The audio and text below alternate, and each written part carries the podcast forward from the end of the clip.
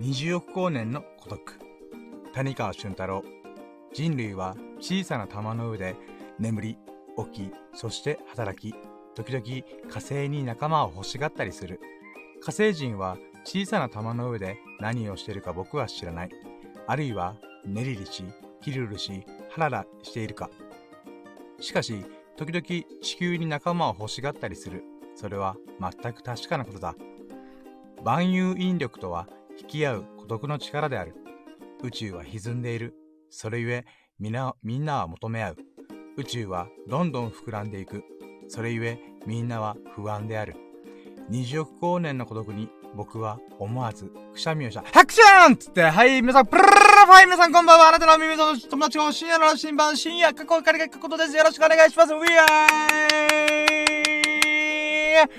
はい、ということで、現在2022年の3月31日、えー、木曜日の午前3時15分でございます。午前3時15分。皆さんいかがお過ごしでしょうか？こんばんは。おばんだす。 Good evening、あ、 good、good midnight ということで。はい、始まりました。ラッキーラジでございます。イェイはい、ということでね、あの、待ってよ。ちょっと冒頭でね、実験的にやってみたいなと思ったのがあって、それは谷川俊太郎さんの、えー、20億光年の孤独っていう詩をね、朗読してみたくなったんで、急にね、急に。うーん、思いつきでやるよね。うーん、そう思うんだけどね。で、いかがでしたでしょうか？まあ、これ、あ、もう今、えー、えー、アーカイブで聞いてる人限定になっちゃうのかな？うん。まあ、急にオープニングでそんなわけわかんないぶち込むんだ、あたりね。うん、大変申し訳ないんでございますけども、まあ、この20光年の孤独ってのはね、僕は、うーん、なんだろう、詩、ポエムっていうのがね、うーん、詳しくはないんだけど嫌いではないみたいな。うん。で、好きなポエムというか詩っていうものがね、いくつかあるわけだ。うん。で、この前ね、あの、茨城のりこさんの、一人は賑やかっていう詩をね、たまたま読んでた時があって、このラジオ中にね、うん、あ、そういえばこれ面白いんすよっていう風にね、こう、チーヤンさんとかね、その時聞いてくれた神々。あ、僕、リスナーさんのこと神々と呼んでありまして、うん、ラッキーを、ラッキーを語るラジオだからね、うん、うん、と、まあ、こういうし、何かを信じるってことはすごい近しいなーと思って、まあ、リスナーさんのこと神々で呼んでるわけでございます。まあ、そんなね、その時聞いてくれてた神々に対して、私はこのポエム、これ面白いんすよね、みたいなこと紹介したの。で、今日ね、ラジオ始める瞬間に、あ、そうだ、俺が今まで、こう感動したポエムというか、いいなーと思ったポエムを紹介してみようと思ったわけだ。うん。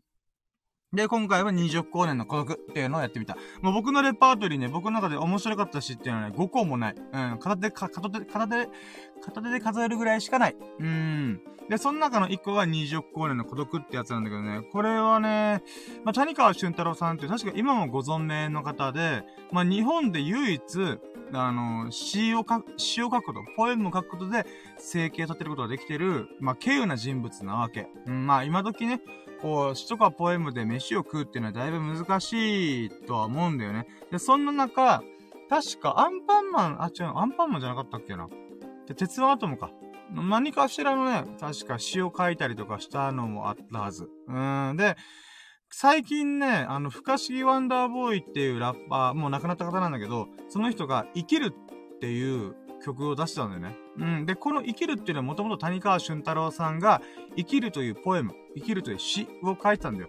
で、それを発展させて、ラップとしてポエトリーリーディングしたのが、その生きるという曲を、ふかしワンダーボーイさんが作ったわけ。で、最近それなぜかよく聞くようになってたんだよね。うーん。んで、今日はね、生きるという詩を紹介しようかなと思ったけど、まあ、タイトルにある通りね、県外へ、県外へ旅立つ妹を見送ることができたこと、できたっていうタイトルなんだけども、まあ、それに紐づけるなら20億光年のことかなと思って。うーん、これね、とっても面白いんだよ。まあ、ちょっとね、僕のね、拙い朗読じゃちょっと、なんかよくわかんねえなってなったかもしれないんだけど、これのね、すごい興味深いところは、やっぱりね、こう、万有引力とは引き合う孤独の力であるっていうところがね、僕はドーンってきた。もう、なんか、もぐろ福蔵のことでドーンってきたんだ。うーん。やっぱね、この、惹かれ合う力っていうのは一体何なんだろうなと思ったら、やっぱ、うん、まあ、谷川俊太郎さん的には孤独の力であるって言ってんだけど、これね、万有引力の存在、つまり重力というものの存在っていうのがね、意外とこれ、的いてるんだよ。うーん、僕はそう思う。あのね、重力とか引力っていうのは何なのかっていう話はまだ解決してないんだけど、まあ僕はね、Life is Black Hole っていうぐらい、いろんなものを引き寄せたれ、みたいな。ブラックホール、光すらも逃さないぐらいで、ラッキーを、ラッキーとかいろんなご縁を、で、ダイソンを圧倒的に超える吸引力で吸い込んだれみたいな、うん、こと言ってるんだよ、毎回毎回。うん。まあ、それが Life is Black Hole っていう、あの、僕の人生のいくつかのテーマの中で一個なわけ。で、そういった意味でも、この、谷川俊太郎さんの20億光年の孤独の中にある万有引力とは孤独の、あ、万有引力とは引き合う孤独の力であるっていう表現っていうのはとっても面白いなと思って。で、ごめんね。この、じゃあ物理学的に、僕、俺頭悪いんだけどさ、自分なりに調べた結果の話をするから、あくまで、えー、僕の意見だよ。うん。この重力という正体、未だ、未だ、未だにね、まだ分かってない部分が多いらしい。うん。なんだけど、なんか、確かアインシュタインさんだったかなもう天才科学者。うん。その人が言ったのが、例えば、えー、正方、えー、うん、四角いゼリーを思い浮かべてほしいの。まあ、プリンでもいいよ。うん。真四角の立方体の中にある、じゃあ、30センチ四方の、正、あの、正、え？正方形、正方形じゃねええー、立方体。うん。もう四角、四角、四角、四角の。うん。えー、物質がするじゃん。で、そこにさ、そのゼリーとかプリンみたいな、プニプニしてるものに対して、これが空間とするじゃん。そしたら、その中にさ、惑星、地球とか太陽とか何でもいいんだけど、そういうものを、ドーンってぶ、な、真ん中にぶち込んだするじゃん。まあ、どうやってぶち込むのって思うかもしれないけど、うん。このゼリーとかプリンとして、ちゃんとギチギチに詰まってる空間に対して、ボーンって星を入れるとどうなるかっていうと、その星のが入った分だけ、ギュギュって膨らむじゃん。うん。膨らむんだけど、ゼリーとかプリンみたいなもんで、戻ろうとするんだよ。ギュギュってこう、わかるかな？この立方体の中、これ言葉に説明しようっていう分、なかなかアホだな、アホだなと思ってんだけど、まあ、うん。まあそういうのがあるんだよね。この立方体の中に惑星ドーンって入れたら、その惑星が入った分だけ、ぐんってこう、膨らむじゃん。だけど、もともとは立方体型の、正方形型の、あの、立体物だから、無理やり戻ろうとするんだよ。ゼリーとかプリンみたいにね。うん。で、それの力が、重力とか、えー、引力の正体なんじゃないかって言われてるらしい。あくまでね、僕が調べた限りだから、本当かどうかはわかんない。てか、まず、結果すらまだ出てない。うん。で、それを今、もう頭の、世界中で頭のいい人たちが、重力とは何ぞや、引力とは何ぞやっていうのを調べてるわけ。うん。だから、えー、ニュートンが、リンゴが落ちた。あ、万有引力だポーンってひらめいた。ポクポクチーンひらめいたみたいな。うん。あれもあれで正解なんだけど、物質すべてが、引力というか重力を持ってる。で、我々は地球というとんでもなくでかい惑星の上にいるから、そこに引き寄せられてるだけで、僕たちが地あの地球外にポーンと放り出されて、まあ、無重力状態になった時に、僕たちの物質にもまた重力というか、引力っていうのが発生するんじゃね？っていうこともあるわけだよね。うん。で、これをさ、この谷川俊太郎さんは、万有引力とは引き合う孤独の力であるって表現したんだよね。で、これはもともと谷川俊太郎が知ってたのかどうかわかんない。なんだけど、的いてるなと思って。うん。で、宇宙は歪んでる。それゆえみんな求め合う。んで、宇宙はどんどん膨らんでいく。それゆえ、みんな不安である。みたいな。みんなは不安不安である。みたいな。で、まあ、地球と火星っていうことで、まあ、火星人いるかどうかわかんないけど、まあ、地球人が火星に対して、なんかあっちにもこういうエイリアンで火星人いるかなーみたいな。それ孤独だから、それを分け、分かち合う、なんていうかな。友というか存在いるかなーって思うとともに、火星側からも、いや、地球という星に俺らと同じようなやつが、存在がいて、そいつらとまたいろいろコミュニケーションできるかなーっていうふうに思ってるっていう、この相対関係を作ってるわけだ。うん。で、そこで孤独の、孤独の、あ万有引力と孤独の、あ、惹かれ合う孤独の力っていう表現ね。うーん、だから、このさっき言ったゼリーというかプリンみたいな空間、宇宙という空間に対して、それがなぜかどんどんどんどん膨らんでんだよね。うん。増量してるんだ。もうゼリー120%増量みたいな。うん。食べきれないっつって。うん。まあ、それぐらいね、とんでもなくこの空間というのはどんどんどんどん広がってると言われてる。宇宙という存在は膨れ上がってる。で、その中で、我々がポン、まあ、星とか、命とか、うん、まあ、人々とか動物とか植物とか、いろんな存在がいるんだけども、ゼリーが広がってから、それに伴って、この、星々もどんどんどんどん拡散してるって言われてるんだよね。うん。だからね、つまりどんどんどんどん離れ離れになってる。もう、折り星と彦星ですかって思うぐらい、うん、た、七夕かなみたいな、うん、と思うぐらい、こう、ふわーって分かれてるわけ。うん。だからこそ、求め合うんだよっていうことを、こう書いた詩なんだよね。だからこれが非常に、いやーなんか、割かし、こう、なんか、物理学的にも的を言ってる気もするしな、みたいな。うーん。で、そういう知識がもともと谷川俊太郎ってあったのかなと思って、でも確かこの詩を書いたのが、詩人としてデビューして、えー、もうほんと20代で書いてってるんだよね。だから多分そういう知識なかったんじゃねえかなと思うんだよね。だからもしこれが何の知識もなく書けたのであるならば、洞察力半端ねえと思って。うん、工藤新一かな？江戸川コナンかな？って思うぐらい、洞察力半端ないよね。うん、あ、洞察力が半端ないよね。うーん。いや、素晴らしい詩だなと思って。うん。で、そこの詩をきっかけに僕はね、谷川俊太郎さんのえ詩集とか買ったんだけど、うーん、この前売っちゃった。あのね、あまりにも実験的な詩というかポエムが多すぎて、私の頭では追いつかなかった。だから分かりやすい20光年の孤独とか、生きるという詩。うん。この二つがね、僕の中で谷川俊太郎の詩で、ああ、これ素晴らしい詩だなーって思うので、まあ、今回冒頭にね、一発目から急に朗読から始まるっていう。うん、実験してみたかった。うん。まあ、っていうのをちょっと、あの、やって、やっておりました。はい。うん。まあ、それだけの話です。こんな、わかんない、わけのわかんない話で10分喋っちゃうっていうね。うん、我ながら、うん、クレイジーボーイと思いながら。うん。お、待って、コメント来てる。おっと、待ってて。えー、あ、いい服チャンネルさん、おーいい服チャンネルさん、降臨ドドンってことで。うん、こんばんは。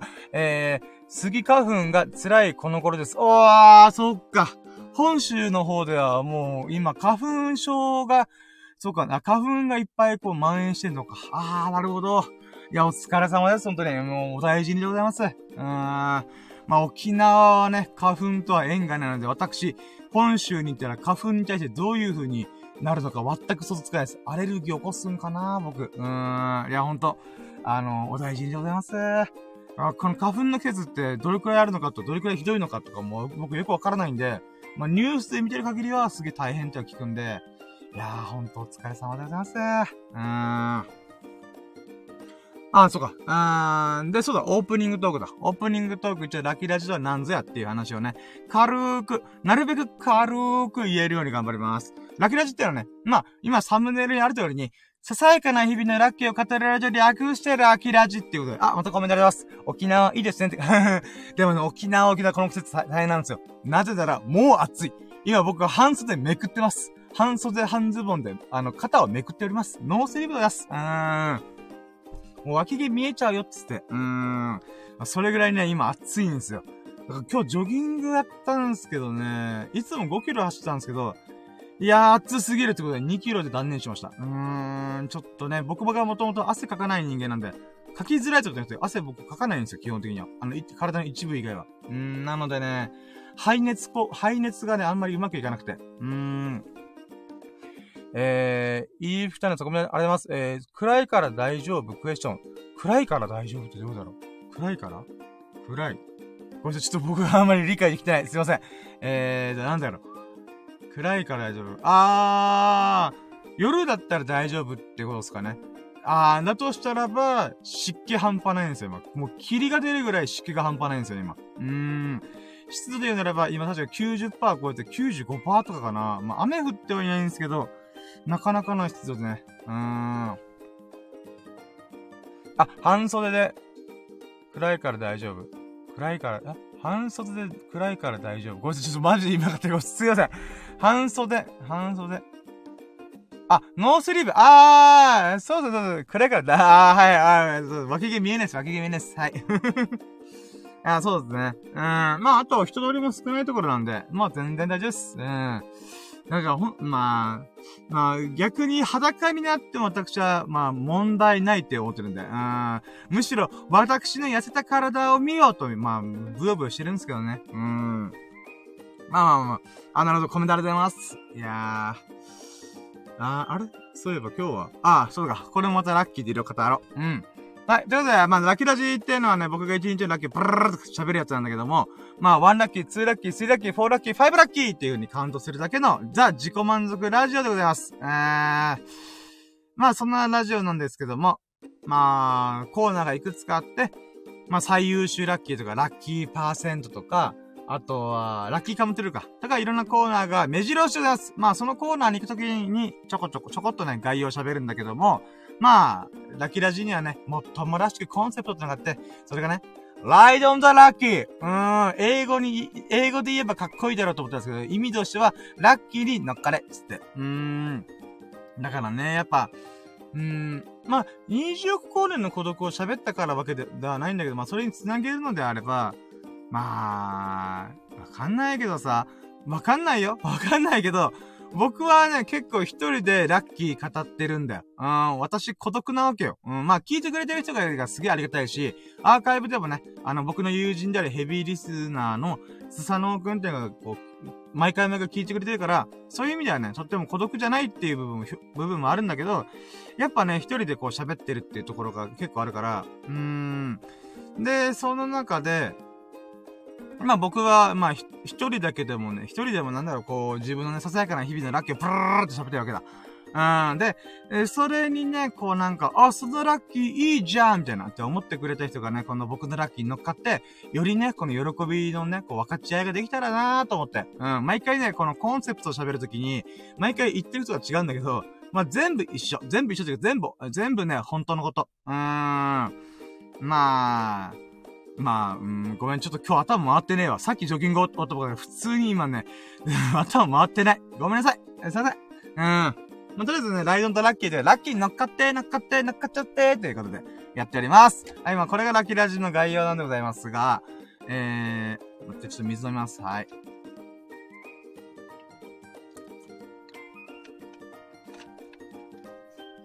はい、えーとね。まあ、ラキラジって何ぞって、まあ、今更オープニングトーク17分超えてもさ、うん、なんか、初めての人に向けたテイスティング、味見がてらラッキーをこんな風に語ってますよと。やろうと思ったけど、もう17分だったらお前何言ってんだってちょっと思う部分もあるんですけど、あ、3時33分だ。お、ゾロ目ってる。お、ゾロってるね。あ、ごめんなさい。今、僕ね、毎日ね、必ずゾロ目見てるからね、今日もゾロ目いっぱい見たね。あー、これ話した先生から戻ろうか。うん。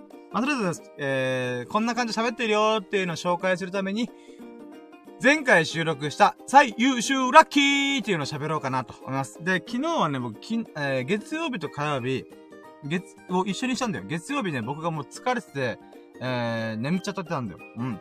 なので、月曜日と火曜日をガッチャンコして紹介したわけでございます。うん。なので、まずはね、昨日の、あ、月曜日の最優秀ラッキーを紹介しよう。それはね、合計16時間ぐらい爆睡してたことイェイめっちゃ寝た。うーん、びっくりするぐらい寝た。うーん。いやね、なんかね、この金曜日、土曜日、日曜日、連続で友人に会ってたから、やっぱね、疲れが溜まってたんだなーっていう部分もあったし、まあ楽しかったんだけどね。だけども全力で楽しいんだから、うん、やっぱそこの部分のね、反動があったんでしょうね。うん、役満も出してね。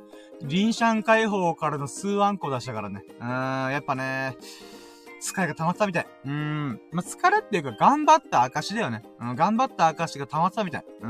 なので、16時間ぐらいね、寝てました。連続で16時間っていうよりは、8時間寝て、4時間寝て、8時間寝た。あ、そうし待って、今16時間超えてるね。違う違う。うーん。まあいいや。とりあえず16時間以上寝てました。はい。なのでね、ラッキーちょっと少なかったから、まあガッチャンコして、えー、昨日紹介しました。で、火曜日。火曜日の最優秀ラッキーは、1週間ぶりに5キロのジョギングができたこと。イェイいや、最近ね、なんか先週、マジでなんかね、え、こんな忙しかったっけ？俺の日々と思って、思うぐらい忙しかったわけ。うん。で、その中でね、雨も降っちゃったんで、な天気も悪くなって、しかも暑くなってね。あー、いろんなものが重なって、ちょっと一週間ぐらいジョギングしてなかったんだよね。で、いや、これさすがに一週間空くのは、この僕がダイエット始めて、運動し始めて、初めてのことだったから、いや、これちょっと、やらんといけんなーと思って、うん。てかやりたいしね。ジョギング気持ちいいから。うん。ということで、昨日の最優秀ラッキーは5キロのジョギングできたこと。なんだけどね、昨日の時からね、ちょっとね、あれ体調おかしいなと思って。体調っていうのは、あのね、最近マジで暑くなってきて、うーん、あと湿度もバンバン上がってる。うーん。僕ね、このインスタグラムでもアップしたんだけど、あのね、温度計と湿度計がついてる掛け時計っていうのを、3コインっていうお店で、まあ300円均一みたいな、まあ500、その時計自体500円だったんだけど、まあ500円で買ったわけ。で、あのね、今まで僕は人生でそんなもの気にしたことなかったんだけど、買ってみるとね、ちょこちょこ見るんだよ。そしたらね、湿度ずーっと90%超え。なんだろ、95%超え。あ、え？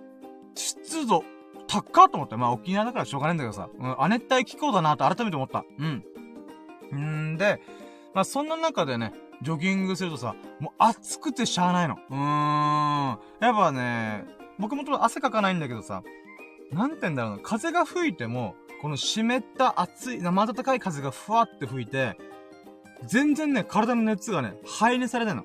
うん、つまり熱が流れないの。だからね、もう熱がこもりにこもってしょうがなくて、あ、もうこれあかんわ、と思って。でもなんとかね、分割して2.8キロと2.2キロを時間帯別にして、なんとか走り切ったんだけど、あ、これあかーんと思って。うん。だからね、4月からはね、ちょっと2キロとか3キロとかに減らそうかなって考えてたわけ。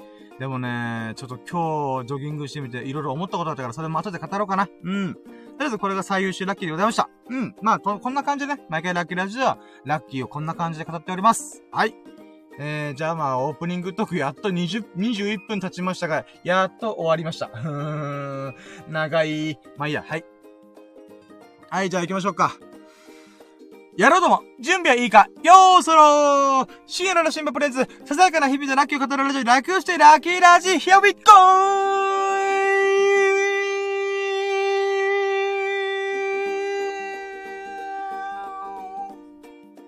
はい、さあ始まりました。ラッキーラジオでございます。今日のささやかな日々のラッ、あ、ささやかな日々でラッキーを語っていこうと思います。よろしくお願いします。私、深夜の羅針盤こと、深夜、カッコ仮カッコ閉じがお送りさせていただきます。で、現在の時刻が、えー、2022年3月31日、3時33、あ、3時37分、えー、午前3時37分でございます。皆さんいかがお過ごしでしょうか？えーと、えー、こんばんは、おバンドス、グッドミッドナイトということで、うん、アーカイブの方は、おはようございます、こんにちは、あるいはこんばんは、ということでね。うーん、まあ、今日もね、いやー、暑い日々でございますね。うーん。気温で言うなら、あーでもね、気温で言うなら多分ね、20度か22度ぐらいかな。なんだけど、湿度が高いからね、普通に暑い。うーん。あ、いい二人のコメントありがとうございます。えー、後半少しコラボしますかと。あ、コメントありがとうございます。あ、どうしようかな。少し、そうっすね。ちょっと今日また5時ぐらいに終わりたいなと思ってるんで、そうです。後半、ちょびっとだけ、えー、コラボさせてもらえると幸いでございます。そうっすね。あとは、えー、そっか。あれやってなかったな。イヤホン持ってきてない今日。すいません。あ、でも、あ普通になんか公開 LINE 電話みたいな感じで、お電話、えー、させてもらえる、お電話じゃねえや、コラボか。させてもらえると幸いでございます。まあ、なるべく、それが、終われ、早く終われ、早く迎えられるように、巻きで喋れるように頑張ります。ありがとうございます。お届けだけ、やったね。ラッキーやったね。うーん。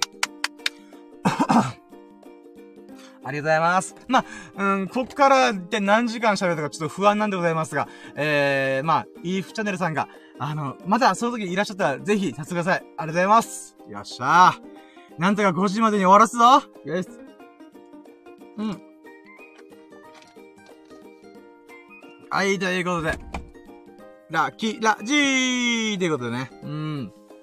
早速、もう巻きでいきましょうか。まずは1ステップ !First Lucky パーセン。イェはい、じゃあ今日のラッキーを振り返っていきましょう。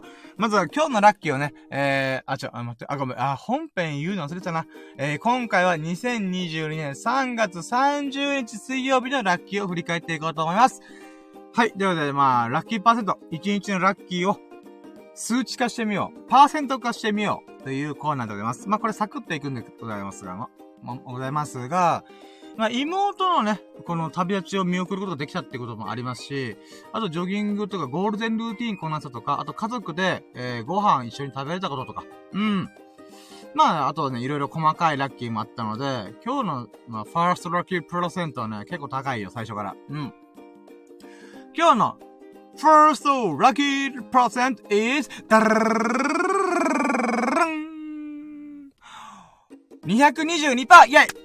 222!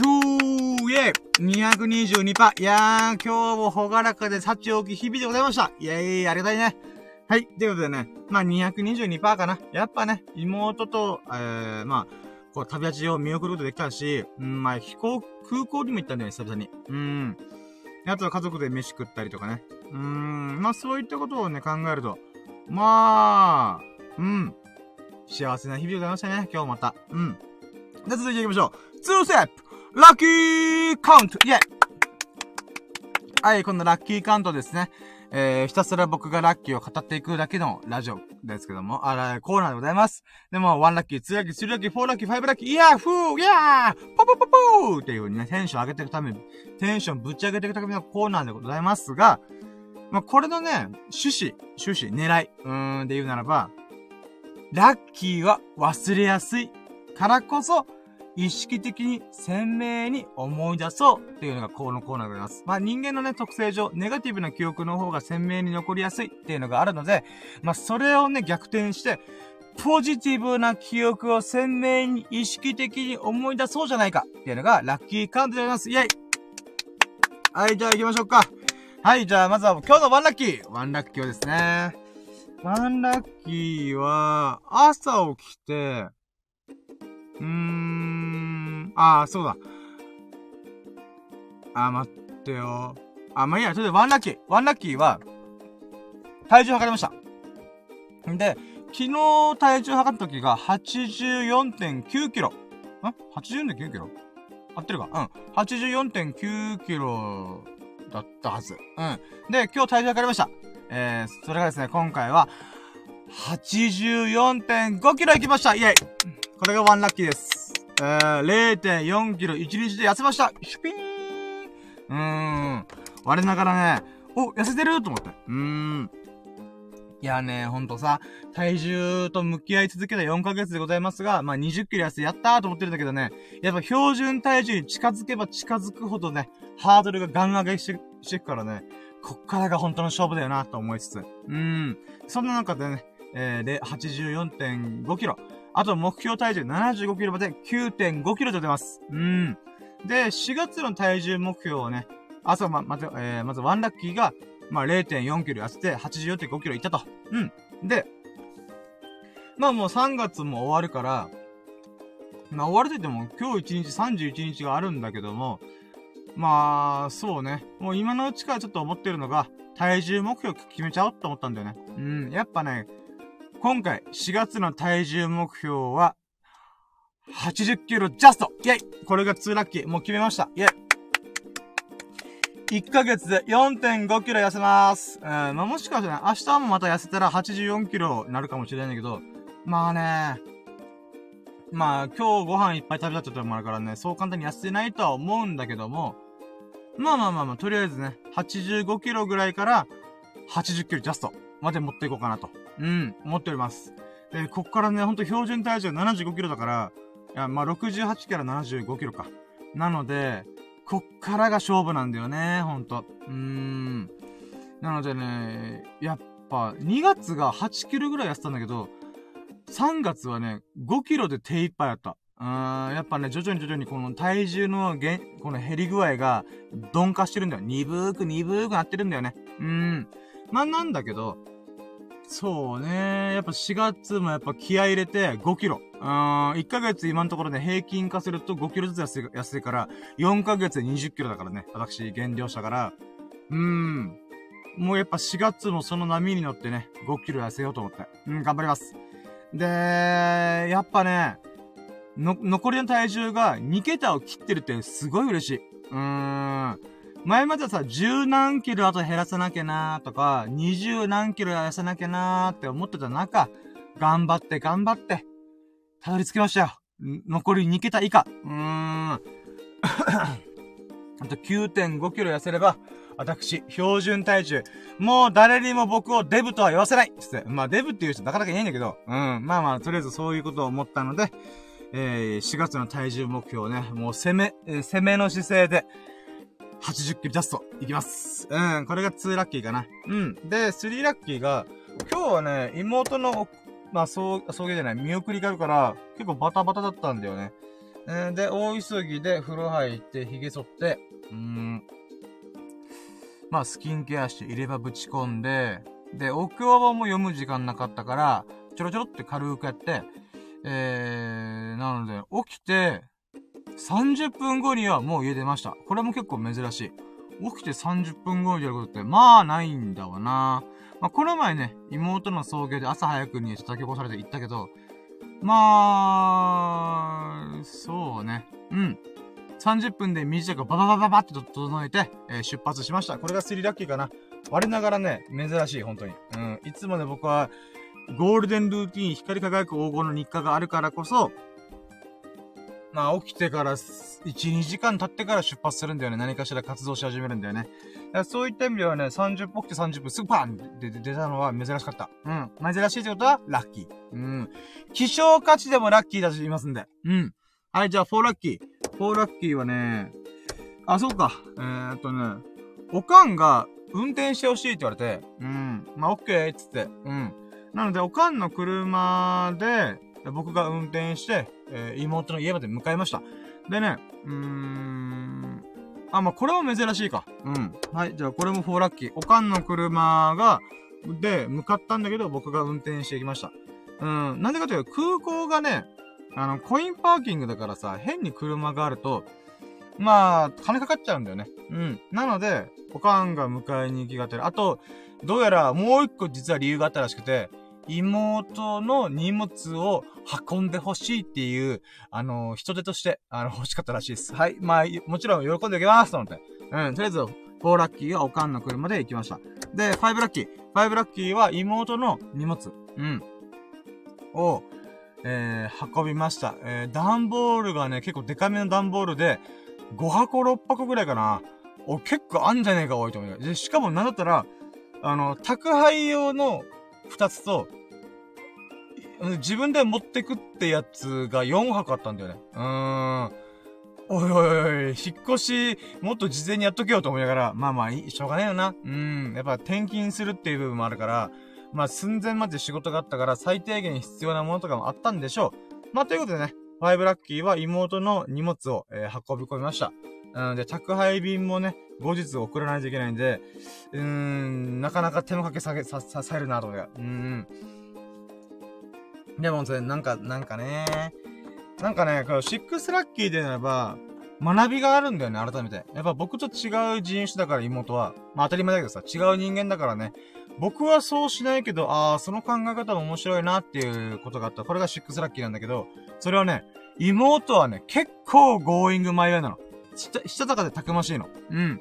どういう風にしたたかでたくましいかっていうと、使えるもんは何でも使えっていう精神なんだよね。うーん。だから、送り迎えとか、なんかお酒飲んで、なんか、えー、送迎してほしいとかも普通に言うんだよね。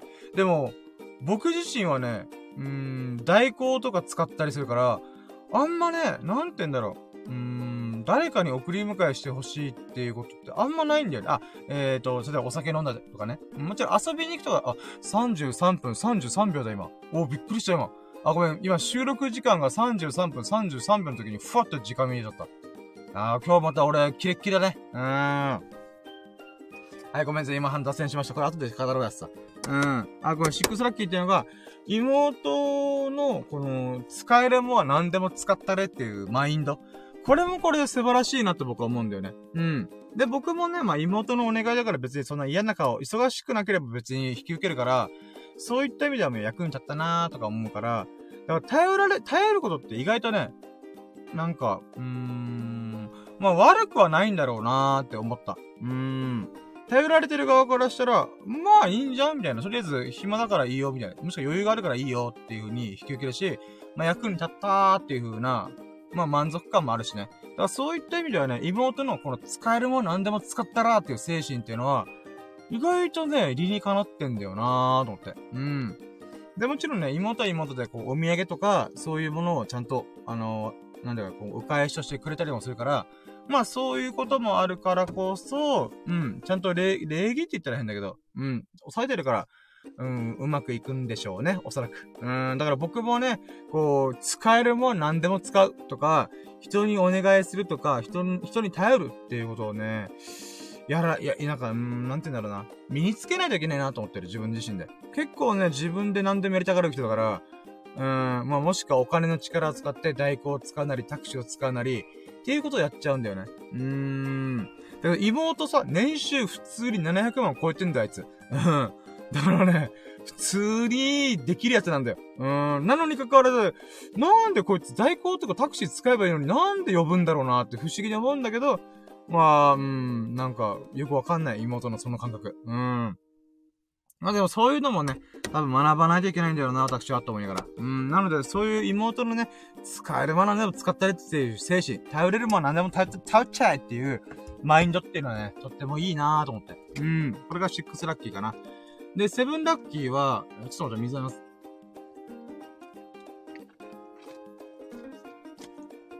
セブンラッキーは、うーん、まあ、妹と合流して荷物も運んで、んで、夕方の6時に飛行機の便が出るから、6時ジャスト。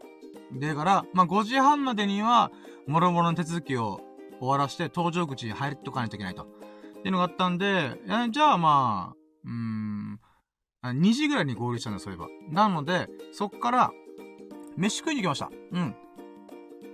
うーん、でね、その、まあ、那覇にある、デパートみたいなところが、デパート？まあ、三栄っていうね、あの、沖縄県内の有名な、スーパーというか、デパートがあって、そこでいろんなご飯屋さんがあるから、そこで飯食おうっていう風になりました。うん。んで、まあ、妹と飯食うっていうのもね、本当まあ、最後にはならないと思うけど、こっからしばらく数年単位ないんじゃないかなと思うので、まあ、結婚式とかね、そういう集まりの時とかあると思うんで、まあ、でもね、ほんと気軽には行けなくなるんで、ああ、ちょうどいい機会だなと思いました。なので、うーん、その、うん、その流れになったことがね、セブンラッキーかな。まあ、前々から飯食いに行こうっていう話あったんだけど、まあ実際ね、なんの、なんだろう、うーん、うん、まあ、飯食い、食い、食いに行こうっていう流れになったのがセブンラッキーかな。でね、えー、あ、まあ、飯食、ま、ま、ごめん、飯食ったことがセブンラッキーだ。で、エイトラッキーね、この、なんかお店がね、めっちゃ混んでたの。俺びっくりした。おい、コロナだろ今コロナかん、コロナ状況か、コロナ禍なのに、何みんなこんな普通にいっぱいいるんだよと思うぐらいいるの。うーん。で、順番待ちがね、マジで30分待ちとか40分待ち。ええーと思うぐらい。うん。で、しょうがねえから、えー、ま、えー、ピザ屋さんと、あの、ま、まあ、なんていうのな、うん、料亭レストランみたいな。料亭レストランってわわけわかんない。まあ、和食レストランみたいな、うん、ところがあって、そこの両方で予約しておいて、どっちか早く来たらもうそっち行こうみたいな。で、妹としては早く空港にいてチェックインしときたいから、結構ね、早くどっちか来いみたいな。だけどピザ食いたいんだよなみたいな。そんないろんな、この葛藤があったらしいんだけど、結局ね、その和食レストランの方が、早く、この、呼び出しが来たから、もうそっちに行きました。うん。なので、これが8ラッキー。で、9ラッキーは、えー、僕の兄ちゃんが、あの、仕事終わって、まあ、ちょっと遅れるかもって言ったんだけど、まあ、ちょうどね、僕たちもご飯が40分待ちとかなっちゃったから、ちょうどね、その40分経ったぐらいに、えー、合流できました。なので、兄ちゃんとね、え、いつぶりかな年末、12月半ばぐらいに妹の結納式があったから、それ以来、だから、え、3ヶ月ぶりぐらいか。うん。に、兄ちゃんに会えました、と合流しました。これが9ラッキーかな。うん。だからね、あのー、まあ、家族全員集合とは言わなかったけど、あの、妹のうちの一人が、仕事だからどうしても行けないってことになっなっちゃったんで、うん。家族全員揃ってはいないんだけども、まあまあまあ、えー、合計5人か。5人で、えー、ご飯食べることができました。うん。で、テンラッキーはね、あー、そうだね。お、えーと、あ、ごめん、あ、いい人のやつコメントありがとうございます。あごめんなさい、今全然気づいてなかったすいません。えー、頼られているんですね。まあ、僕、ボンクラな兄貴なんで、自分ができることしかた、あ、に、まあ、うちの兄貴だったらこれぐらいできるだろう、みたいなところぐらいしかないんでございますが、まあまあ、ただ頼られてる部分も、まあ、できる範囲であるんでね。うーん。まあ、そういった意味ではやっぱ頼られるのは嬉しいでございますね。はい。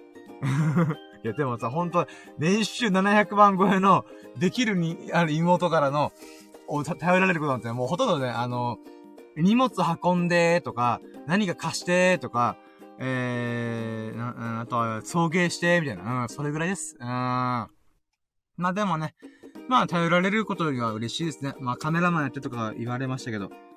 うん、で、あと、あ、そうか。テンラッキーが、あ、そうだ、ここから飯食うタイミングで、24時間断食達成しました。まあ、正確に24時間というよりは、21時間断食なんだけど、もういいやと思って。うん。とりあえずね、1日1食生活はキープしてるので、私、えー、10ラッキーが24時間断食達成してる状態。うん。から飯食った。みんなで。うん。で、11ラッキー。24時間、1日1食生活しかしてないんで、私はめちゃくちゃね、あの、お腹空いてるわけです、いつも。うん。まあ、耐えられるレベルなんだけど、やっぱりね、ご飯食う時の美味しさがパネーの。うん、マジパネー。うん。えー、なので、つえ、え？待ってよ。あれ？待って、俺カウントミスしてる気がする。え？転落、え？あれ？兄ちゃんと会ったのが9ラッキーって言った気がするから、10ラッキー24時間で11ラッキーで、あ、飯食っ、あそうか、飯がめちゃくちゃうまいって感じることが11ラッキーかな。うん、これカウントミス早いね。まあいいや、もう頭が回ってねえか、今。うん。はい、じゃあね、11ラッキーが、まあ、飯がすげえうまかった。うん。空腹のおかげで、なおさらね、うまかったっていうのがあるんだけど、今回、えー、13ラッキーで選んだのは、あ、頼んだメニューっていうのは、ミニカツ丼と、ミニカツ丼なのかな？まあ、カツ丼と、ザルそばと、刺身のセット。なんか、カツ丼刺身午前みたいな。っていうものを食べました。うーん。で、これがね、めちゃくちゃうまかった。うーん。まあ、これが、えーと、12ラッキーか12個目のラッキーですね。うーん。なんかね、このカツ丼もさ、なんていうか、卵とじするじゃん、カツ丼って。なので、僕、毎回ね、うーん、悩ましいよな、これって毎回思う。カツ丼ってすげえ美味しいんだけど、卵の液体感によって、この衣のサクサク感がね、ちょっと薄まるなぁと思ったんだよね。でもね、やっぱね、この和食レストランとして有名、有名というか、うん。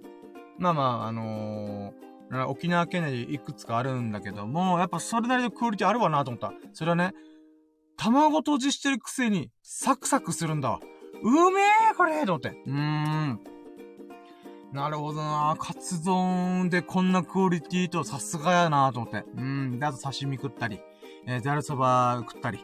うーん、うまかったねいやー、うまかった。本当にうまかった。てか最近マジでさ、ね、蕎麦粉使った蕎麦を食う確率が高すぎる。うん。1ヶ月で4回食ってる俺。うん。食いすぎだよなーと思うけど、4回3回か。あ、じゃあ1ヶ月で3回だ。ごめん。1ヶ月3回目か、今日は。うーん。食ってるねー。うーん。まあなんか知らんけど、最近蕎麦に縁があります、私。うーん。えー、まあ、とにかくこれが、え ?12 ラッキーか。んで、13ラッキー、13個目のラッキーが、妹がね、天丼セットみたいに食ったんだよ。あ、天ぷら午前みたいな。うん。なんだけど、なんかね、うん、兄ちゃんにこれあげるっつって、ナスと、かぼちゃの天ぷらをくれたの。うーん。これが13ラッキー。うめえなこれっつって。また食った。うーん。だからね、もう和食レストランのメインと言ってもいいでしょうっていうものをね、私、ほとんど食ったんじゃないかなと思うぐらいね、もう大満足なご飯でございました。美味しかったね。うん、で、もう一個思うのが、14ラッキー。あのね、これちょっと不思議かと思うんだけどさ、妹って結構ね、あの標準体重なんだよ。なんだったら、この運動とか体重とかすごい気にしてるから、えー、っとね、大学生の時から体重が変わってないんだよ。やばくない？僕、だ、高校生、まあ、高校ぐらいから体重変わってないって言うんだって。マジかこいつって思うんだけど。で、僕、高校の時が確かね、78キロとか80キロぐらい前後だったんだよね。そっから僕106キロ行って、今、えー、な、84.5キロ行ってるから、もう体重の減り幅、増え幅がすげえの。うん。もう、グラフにしたらとんでもねえ変化起こしてんの。なんだけど、妹はね、高校の時から10年ぐらい経ってるけど、全然変わんねえの。体重が。マジかこいつと思って。うん。だからね、結構、いろんなもの食べて、あ、なんていうか、うん、野菜とかそういうの食べてんのかなと思ったら、まさかの、かぼちゃ天ぷらとかナスとか、野菜意外と食ってないんだよ。びっくりだよね。そして今、収録時間が44分44秒でございました。また揃ってる。うーん、あんま見てないんだけどね。まあいいや。まあ今日はなんかよくゾロ目見るね。はい。えー、なのでね、妹がね、この野菜嫌いなのが意外だったっていうのが、えー、これが14ラッキー。うーん。しか、まあ、僕もね、野菜そんな好きじゃないけど、天ぷらにされた野菜っていうのはすげえうめえなって思ってるから、もう全然いいよ、食べる食べるみたいな。うーん。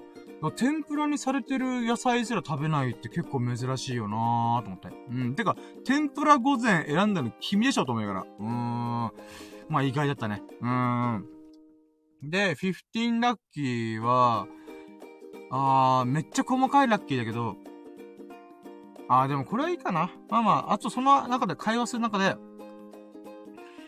あの、妹、あー、あー、そうな。あ、これも、これもラッキーにしようや、そう。15ラッキー。まあね、多少ね、あの、会話したんだよ。一応コロナ禍だからあんま、こう、黙食みたいな、あんま会話、ちっちゃな声とかもあるんだけど、まあ、その中でね、ちょっとびっくりした話がいくつかあって、びっくりっていうか、おーと思ったのが、えー、まずは、えー、兄ちゃんがね、まあ、なんだろう、うーん、まあ、金融系の仕事してるんだよ。で、金融系の仕事をしてるんだけども、最近プログラミングの勉強し始めてるんだって言って、えっと思って。うーん。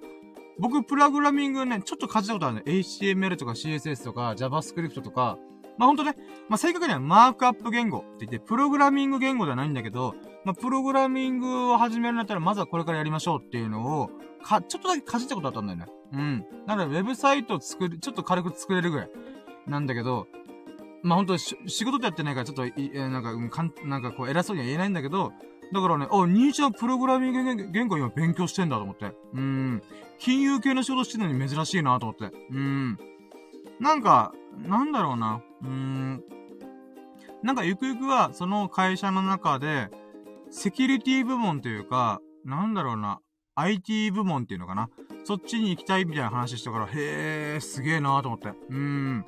なので、まあそういう話もあったし、あと妹がね、なんか24時間断食っていうのにちょっと興味あるみたいで、え、兄ちゃんさ、あ、僕に対してね、あのー、甘いもんとかデザートとか、この、完食してんの？としてないよ、みたいな。もうほとんどしてない。もうごくたまにあるけども、基本的には飯食った後にデザート食うとき、食うタイミングで甘いものとかお菓子食うよ、みたいな。え、そうなの？みたいな。うん、で、びっくりした。うん、だからね、やっぱ、うん、女性って甘党多いし、まあ僕も甘党だから気持ちわかるんだけど、やっぱね、完食しちゃうんだろうね。どうしても。うん、僕もわかる気持ちは。うん。だからそこでね、一歩踏ん張って、飯食う時の最後の最後にデザートとして食うっていうのがね、一番ベストな食い方っていうのがあるから、まあ難しいよね、ここ。うーん。だからね、なんか話せば話そうと僕の24時間団地の徹底ぶりにみんなドン引きしてた。え、そこまでやってんの？うちの兄貴みたいな。うーん。どんだけやんの？みたいな。うーんっていうのあったけど、でもね、なんか、我ながら不思議なんだよ、この感覚っていうのは。これなんでかっていうと、僕そんな苦しい、まあ、あの、お腹すいたーとか言ってるけど、そこまでお腹空いてないんだよ、実は。本当にね。うん。むしろ、あ、もう時間なったか、食うか、みたいな感じなんだよね。うーん、まあ、これを語ると長くなっちゃうから言うんだけど、あんまり、あ、割愛するんだけども、まあ、一個のポイントで言うならば、楽しんでやってるんだよね、僕。この24時間断食で1日一食生活っていうものをね。だからね、なんか、こう、一日一回しかご飯食ってないよ。間食は全くしてないよ。で、水ばっか飲んでるよ、みたいな。まあ、時々コーヒーとか、ちょっとしたジュース飲むときはあるけど、まあ、基本的にはほんとそれ徹底してるんだよね。でもね、なんか、うーん、思ったよりきつくないんだよね。まあだからちょっとね、ここら辺はまた、やっぱ需要あるんだなぁと思った。うーん。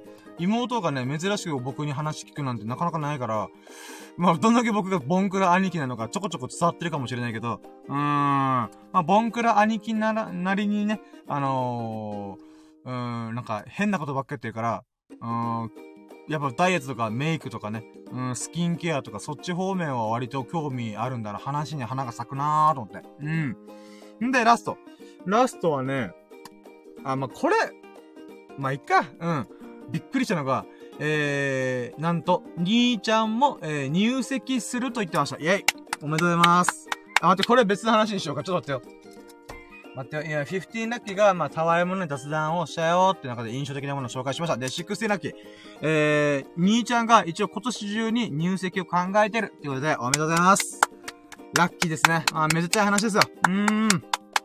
いやー、いいね。うーん。まあ、僕は一人やもめでございますが。うーん。やもめっていうの？男やもめでございますが。うーん。まあ、ほんと女性に縁がない。え、まあ、まあ、うーん。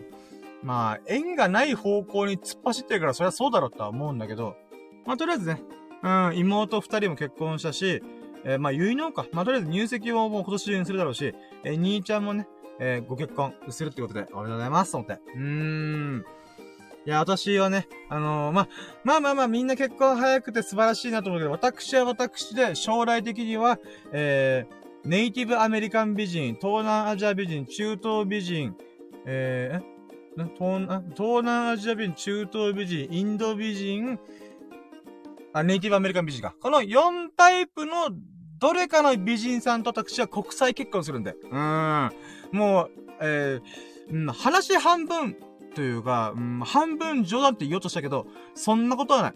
割と100%ガチ。うーん。うーん、どうなんだろうね。私、私のこの、この、なんか、ぶちゃいけな顔面でさ、そんな高望みすんなよと思うかもしれないけど、いやー、私はね、うーん、どうせ、どうせ結婚をするんだったらね、うん、国際結婚してみたい。うーん。なんかやったことないことやってみたいしね。うん。まあまあ、それはどうでもいいや。まあ、とりあえずね、今、お兄ちゃんの、えー、入籍話を聞けたんでね。あおめでとうございますと思ったね。うん、めでたい。うん。うーん、で、これが16ラッキーで、17ラッキー。17ラッキーは、えーと、その後は、あ、空港行ったんだ。で、空港自体もね、僕ほんと久々に行く。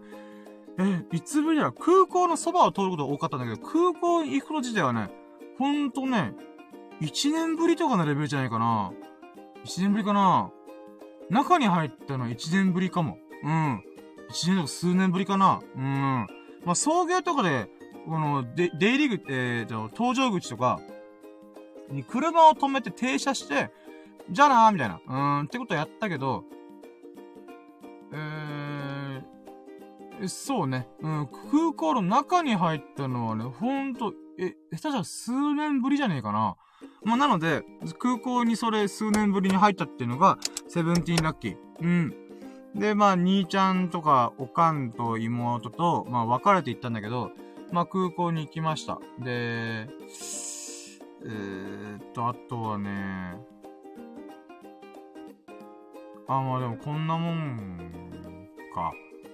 あ、そうだね。セブンティーンラッキーは空港に来ました。うーん、で、えー、っとね、まあ、登頂口の時間まで、まあ、1時間ぐらいあったから、妹とおかんは、えー、向こうの人、家に、あ、そうか、こう、理由言ってなかったわ、そういえば。妹はね、あの、結婚して、仕事の関係で別々に暮らしてたんだけど、今回、えー、その自分の勤める会社自体が移動できた、転勤できたってことで、あの、九州の方に引っ越すんだよね。うん。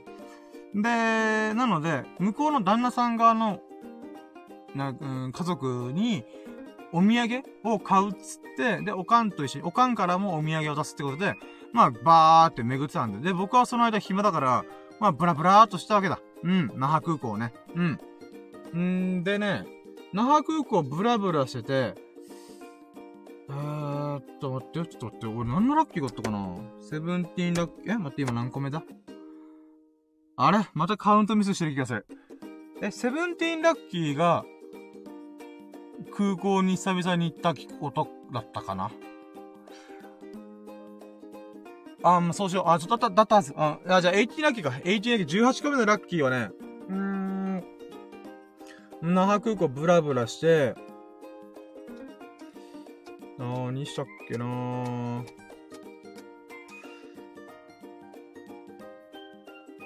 あー、うーん、そうねあ、オッケー。えーとね。18ラッキー。18ラッキーは、飛行機の写真をパシャパシャパシャパシャと撮りまくりました。イェイこれが18ラッキー。あのね、これまで僕の人生で那覇空港っていうのは何度も行ったことあるけど、飛行機の写真を撮ったことって少ねえんだわな。うーん。なんかね、なんつうんだろう。なんか飛行機にあんま興味なかったんだよね。うん、ただ、今回、えー、今回というか、まあ僕もね、この螺旋状に成長する男として有名な、有名ではないけど、僕は螺旋状に成長する男なわけです。で、今回はね、いつも勝手が違ったわけ。もう、この私が生ま、え、うん、生まれてからこう、この年になるまでの中で、今この瞬間のタイミングで那覇空港来たということはどういうことかというと、写真のネタがいっぱいあるじゃんってことで。うーん。で、写真のネタ、ネタになるものないかなーってバーって探した中で、飛行機あんじゃんみたいな。4階の展望席から飛行機撮れんじゃんってことで、うん、飛行機の写真いっぱい撮ったわけ。うん。動画もね、撮ったわけ。まあ、その中でね、まあ、いくつかいいカットも撮れたし、あの、妹の、この、えー、なんていうか、えー、待ってよ。これ頭回ってねえな、マジで。妹のこの旅立ちに対してね、こう、プチブログを書きたいなと思ったから、あ、ちょうど飛行機の写真を、えー、メインにして、書けばいいんだなと思ったから、もう必死にね、写真撮ってたわけ。うん。で、これの中でまた気づきがいくつかあって、まず、ナインティンラッキー。あの、飛行機って、なんかね、不思議なんだけど、なんかバックできないっぽい。バックできんのかな？でもなんかね、例えば今こうターミナルあるじゃん。この飛行機がこう横にくっつく状態、あの搭乗口としてこうそのまま入れるように、この U の字型とか、うん、成田空港とか羽田とかどうだったかなまあ、とりあえず飛び出してるわけじゃん。飛び出してるものに対して飛行機がゆっくりと、この、設置するみたいな。接着するみたいな。っていうのがあるわけじゃん。で、それで考えたときに、じゃあこれ逆に出発する飛行機もあるわけだ。で、そしたらその飛行機って、どうやって僕、もう、車みたいにさ、バックしてんのからバックギアにでバーって戻ってんのかなと思ったの。違、違うんだよね。なんかで、でっかくはないんだけど、なんだろう。飛行機を押すだけの馬力のある車があって、その車が飛行機をゆっくりバックで押すんだよ。あ、ば、後ろ向きに押すんだよね。後ろ向きっていうか、後ろに進むように押していくんだよ。うん。で、押して、はい、じゃあ、OK ですね。はい、準備 OK です。で、なったら、そっから、この、なんていうか、誘導員とか全員はけて、そっからゆっくりと飛行機が走ってくんだよ。動いてくんだよ。あ、そうなの？え、飛行機バックでき、できない、できないの？みたいな。うん、っていう気づきがありました。うん。これが19ラッキー。で、20ラッキーは 飛行場ね、まあ、那覇空港だからなのかな？わかんない。もうきっきりなしにね、飛行機が飛んでは着陸して、飛んでは着陸してんだ。うん。で、なんていうかな。うん、このターミナルに対して入ってくる侵入経路、入ってくる経路っていうのが、1個しかないんだよ。だから、毎回、飛行機と飛行機が睨み合ってる瞬、睨み合う構図があるのよ。バーサス、対立してる交通の時があって、その時にお互いはどっちかが譲り、どっちかがっていうか、ターミナル側のところが譲るんだよ。で、ゆっくりと着陸して、して、ウィーンって動いて、そのターミナルにドッキングするんだけど、で、ドッキングしたら、もともとターミナルのこの空いてるスペースで待ってる飛行機がゆっくりと動き出して飛び立つんだよ。うーん。へーと思って。うーん。だからね、この20ラッキーは、飛行機マジで3分単位で着陸と発着繰り返してんだよ。すごいな、このペースと思って。うーん。で、奥の方にはさ、小型機とかがビュンビュンビュンビュン着陸したり、あの、発着して、あ、えー、着陸したり、離陸したりしてるんだよ。へーと思って。うーん。やっぱこれもね、写真を撮るぞ。と、あと飛行機ってどういうやつなんだろうっていう風にね、自分で意識的に飛行機を眺めてるからこそ、ぼんやりは見てないからこそ、そういう気づきがあったなーと思うから、これもラッキーだな。うん。で、21ラッキーは、あれなんだよね。あのー、よくさ、時々ニュースになるとかあるじゃん。撮り鉄。うん、鉄道とか電車を撮るのが好きな人たち。いや、確か撮り鉄だったかな。まあまあ、で、マナーが悪い人とかがいるから、まあちょっとニュースとかネットニュースになることが多くて、あー、なんか、ちゃんと、ちゃんとしたルールを守って、あ、ルールを守ってちゃんと楽しんでる撮り鉄、撮り鉄さんもいるとは思うんだけども、やっぱりね、このバリ雑言を浴びせる、このマナーの悪い人たちの影響で、やっぱり撮り撮り鉄っていうのはね、一般の奥の人から、えー、すごいマナー悪いじゃん、みたいなっていう風に、なんか印象づいてると思うんだけども、うーん。まあこれ、ね、そ、そういう鳥鉄っていう人たちがいるわけじゃん。そしたらね、鳥飛行機もいるんだよ。うん、鳥エアプレーンつって。うーん。なんて言うんだろうね、こういう場合。うん。とりあえずね、あの、飛行機を撮る人たちが、この展望席から、なんかね、セッティングしてたの見た。これが21ラッキー。うん。通り鉄な、ならぬ。鳥、鳥飛行機うーん。飛行機を取ることに命かけてますみたいな。うん。なんで命かけてるかって僕が今言ったかっていうと、バズーカみたいなレンズあるんだよ。びっくりしたよ、俺。すげえバズーカみたいなレンズじゃんと思って。うん。多分ね、へん、ほ、マジで、下手したら100万とか3桁超えるはずあれ。いや、多分行くと思う。多分数十万のやつもあるかもしれんけど、えー、あれ多分ね、数十万で収まらないんじゃねえかなと思ってる俺は。うん。それぐらいね、とんでもね、バズーカ型のレンズがあるんだよ。で、やっぱバズーカ型のレンズを活かすためには、それ相応の本体も必要だから、やっぱね、多分合計、あ、まバ、バズーカ並みのレンズや、もしかしたら数十万としよう。でもそれにそんな、それ相応のカメラ本体も必要だから、おそらく合計金額100万ぐらい吹っ飛んでるはずなんだよ。あれぐらいのカメラってね。うん。だから、あ、ガチ勢だと思って。うん、僕みたいにスマホでパシャとか iPhone X でパシャだからそんなレベルじゃない。ガチで、もう決定的瞬間を取るぞってって。うん、なんだろう、奥の方の飛行機の勇姿を取るぞってつもりで、バズーカ型のね、レンズを使ってると思うからね。ほえーと思って。うーん。でねちょっと僕今、今喋ってて後悔したことがあったわ。一個だけ反省したことがあった。うん。それがね、22ラッキー。声かけとけばよかったそのガチ勢の人にですね、すげえバズーカ、バズーカみたいな、あれカメラっすねって言って、もちろんね、撮影様子見ながら、ちょっと話しかけていいかなみたいな。っていうタイミングで声かけてよかった。これ、好奇心というものが私の人生の軸になるはずなのに、あ、すげえ、バズーカみたいなレンズ持ってる。わー、すげえって思ったにもかかわらず、声をかけられなかった。いやー、今喋ってて、声かけとけボケと思って自分自身に対してね。うーん。な、次こそ、次こそ空港に行ってバズーカみたいなレンズを持ってる人が、あ、あなたもしかして飛行機撮りたがってる人ですか？みたいな。うーん。なんかそういう風にね、えー、ちょこちょこちょこちょこね、こう、声をかけるっていうことをね、自分の意識を、意識改革を起こしたいなと思った。うーん。これが、20ね、22ラッキーかな？うん。だからね、今度はね、ちゃんとカメラとかね、そういうの見つけたら、野じ馬根性バリバリにね、好奇心の桃からに、え、おじさん何なってんの？みたいな。うーん、感じでね、行きたいよね。うーん。それ反省点。うん。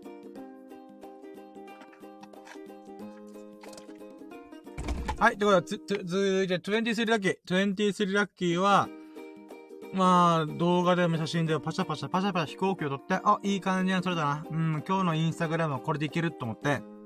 で、戻ったら、えっ、ー、とね、まあみんな集合したんだよ。んで、待ってよ。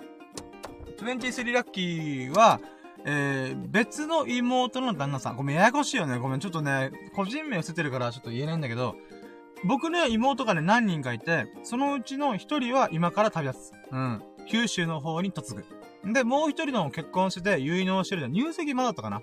入籍したか？した。うん、してた。結納式だけしたんだ。そういえば。うん。んで、その旦那さんと久々に会いました。だから結納式ぶりだから、ほんと3ヶ月ぶりぐらい。兄ちゃんと同じタイミング。うーん。で、僕にとっては義理の弟になるのかな？まあまあ義理の弟ってわか、わ、けわかんないけど、うん、まあとりあえず、あのー、妹の旦那さんと久々に会いました。これが23ラッキー。まあね、あの、さっきからちょっとちょこちょこ、いや、あの、感じている、喋ってる、喋りを聞いてる人は感じてると思いますが、私、人見知りコミュ障ネクラのネガティブ3拍子を持った人間でございます。うーん。なんとかね、私のこの、人間というものをね、成長させないといけんなと思いながら。うーん。で、まあ、さっき言った通りに、えー、空港のガチ勢の人に興味を持ったのにか、あ、飛行機取ること、取るためのガチ勢の人に興味を持ったにかかわらず、声かけることができなかった。とかね。うん。まあ、そんなものもあるので、私、バリバリね、義理の弟くんにね、私、すっごい、あの、なんだろう、人見知りしました。うーん。あ、お久しぶりですみたいな。うーん。あ、どうも元気そうですね。あー、よかったです。で、妹がなんか、あー、人見知りしてんな、うちの兄貴と思って。うん。あ、うちの兄貴ね、実は4ヶ月20くらいしたんだよ、みたいな。えー、そうなんですか？みたいな。言ってくれたんだけど、あ、そうなんですよ。話が続かないっつって。うん、悲しかったね。俺の話ベタとか思いながら。うん。まあまあ、とりあえずね。でもね、こう、久々にお会いできたらよかったなと思いました。これが23ラッキー。で、24ラッキーは、24ラッキー、あ、そっか。写真撮影しました。一応、妹がね、えー、まあ、これから出立するからってことで、えー、みんなで写真撮ろうって言って、まあ、こう、なんだろうな。こう、見栄えがいいスポット探して、うーん、写真を撮りました。で、家族全員の場合と、で、まあ、僕の家族、お家族っていうか兄弟、だかおかんのを、えー、妹の旦那さんが撮ってくれて、ああ、申し訳ないなと思ってさ、妹の旦那さんもさ、家族なのに関わらず、やっぱね、うーん、誰かにお願いするっていうのもちょっとあれかなと思ったんで、うーん、まあ、今回しょうがなかった。なので、その代わり、妹の旦那さんと妹と今回旅立つ妹。うん、三人のショット撮ったりとか、まあ、あとは妹同士の写真とかね、うん、を撮ってあげました。うん、なのでね、これが、まあ、24ラッキーかな。うん。んで、25ラッキーは、えー、そうね。25ラッキーは、いよいよまあ時間になったので、えー、妹を見送りました。まあ、搭乗口からね、こう、手荷物検査とか、をするタイミングのとか、のゲートのところから、まあ、妹はもう向こうに行っちゃったんでございますが、そうね。まあ、そのさなかにもね、うーん、まあ、感慨深いものがありました。うーん。んで、そうね、別れるときにね、26ラッキー、妹が号泣してました。うーん、僕全然泣かなかったんだけど、やっぱね、あの、妹はいろいろ感慨深いんだろうなと思って。うーん。なので、26ラッキーは、その妹が号泣してるシーン、お互いにね、あの、旅立つ側も、えー、見送る側もね、両方とも、うーん、泣いてました。あまあ、そのシーンをね、見れたことがね、ちょっとラッキーだったなと思って。まあ、なかなかね、やっぱ泣いてる姿で見ることないし、そこで関係余ったんだなーっていうところも、まあ、感慨深い気持ちになってました。でも僕の目から一切、えー、目、涙が落ちませんでした。うん、むしろ、笑顔でした。いってらっしゃいみたいな。ワクワクして、いいよ、ワクワク、ワクワク、ワクワクが止まらなかった、私は。うん、まあ、これはね、ちょっと後で、えー、プチブログでちょっと書いてあるんで、ちょっとその話を後でしてるんだけども、まあ、とりあえずね、えー、26ラッキー、妹は泣いて、私は笑顔で、いってらっしゃいって言いました。うん、もう、ホリエモンばりに、いってらっしゃいみたいな。うん。はい。ということで、これが26ラッキー。で、27ラッキーは、まあ、そっからね、あの、妹と兄ちゃんと別れて、えーっとね、まあ、帰りました。で、帰ってる道中ね、この帰宅ラッシュ被ってたから、まあ、おかんとね、ゆゆったりと喋りながら、えー、雑談しながらやったんだけどね、あのー、あー、待って、これ一個忘れてたやつだった。待ってね、あの、兄ちゃんと飯食ってる、あ、みんなで飯食ってる時にセブンティーラッキー、あ、27、あ、違う、27、27個目のラッキーが、えー、兄ちゃんの靴がティンバーランドの靴だったんだよ。ティンバーランドっていうのは、まあ、僕らの世代で言うなら、わ、あ僕たちが二十歳ぐらいの時に、二十歳とか十代ぐらいの時に流行ってた、ブーツのブランドなんだよ。まあ、今ではね、スニーカーとか作ってるから、あれだけど、このティンバーランドっていうブランドがあるんだよね。うん。んで、そこのスニーカー入っちゃうから、あ、それティンバーランドじゃんって僕が気づいて行ったんだよ。そしたらね、なんかやっぱうちの兄ちゃんおもろいなと思ったのが、27ラッキー。まさかの、ティンバーランドのこのスニーカーを、全く同じもので、色、同じものの色違いを合計4足買ったらしいです。えーと思って。なんかね、ああの、やっぱうちの兄ちゃん変だよなーと思って。まあ僕も変だから一言言えないんだけど、だから僕は変だから面白いと思って。兄ちゃんらしいなと思って。うん。これが27ラッキー。なんか、僕もさ、あの、お気に入りの靴とかはあるけどさ、例えばナイキのエアフォースワンっていうのは僕すごい気に入ってるから、お金があったら同じサイズのやつを何足も持ちたいんだよ。それは汚れた時のために、あの、なんかね、なかなか売ってない時があるんだよ。売り切れてる時もあるから、帰るタイミングの時になるべく買っとかなきゃなーと思いつつ、まあ毎回ね、一足だけ買って、えー、またこれが壊れたりとか、あのー、腐った、匂いがついたりとか、そういう時になって、あの、買い替えるっていうのことを繰り返してんだよね。うん。だから今のやつは3足目ぐらいかな。なんだけど、兄ちゃんすげえなと思ったのが、同じやつでカラー違い。赤色とか茶色とか白とか、グレーだったかな黒だったかなっていう風に、このカラーバリエーションのやつ全部買ったらしい。極端だなうちの兄貴と思って。うーん、面白い。うーん。で、なんで、なんで買ったの？って聞いたら、あのね、兄ちゃんの足が、まあ、僕も気持ちわかるんだけどさ、あのね、足の横幅が広いんだよ。うん。これね、あの、うーん、日本よ、日本製のブランドったら、あ日本製のブランド、例えばアシックスとかあるじゃん？で、基本的にスニーカー業界っていうのはほとんどがナイキとか、アディダスとか、プーマとか、プーマだったりとか、まあ、ス、えー、スケッチャーズとか、あとはバンズとかか。でやって、それ海外の、えー、シューズメーカー、スニーカーメーカーがメインなんだよね。でもここで厄介なのが、実は、海外のメーカーのスニーカーとか靴っていうのは基本的には、幅が狭く作られてんだよ。うん、横幅がね。うん。だから、日本人の足に合わない場合が非常に多いんだよ。うん。だからね、僕、ジョギングシューズとかランニングシューズに関してはアシックスにしてる。うん。もちろん安かったっていうのもあるんだけど、やっぱね、ナイキのやつってちょっと細身なんだよね。だから、激しい運動する場合だったら、あの、アシックスとかの方がいいですよって靴屋さんに言われたから、ああ、そうなんですね。じゃあそっち買いまーす。ランニングシューズでおしゃれもクソもねえやと思って、うん。まあ、買ったんだよね。だけど、エアフォースワンって確かに、あれなんだよ。横幅に関してはちょっとね、狭いんだよね。うん。もっとかわかりやすいね、コンバース。コンバースもめっちゃ狭いじゃん。で、女の子とかは履いてて、ファッションとして履いてたりするけど、あれもともとバスケットシューズなんだよ。うん。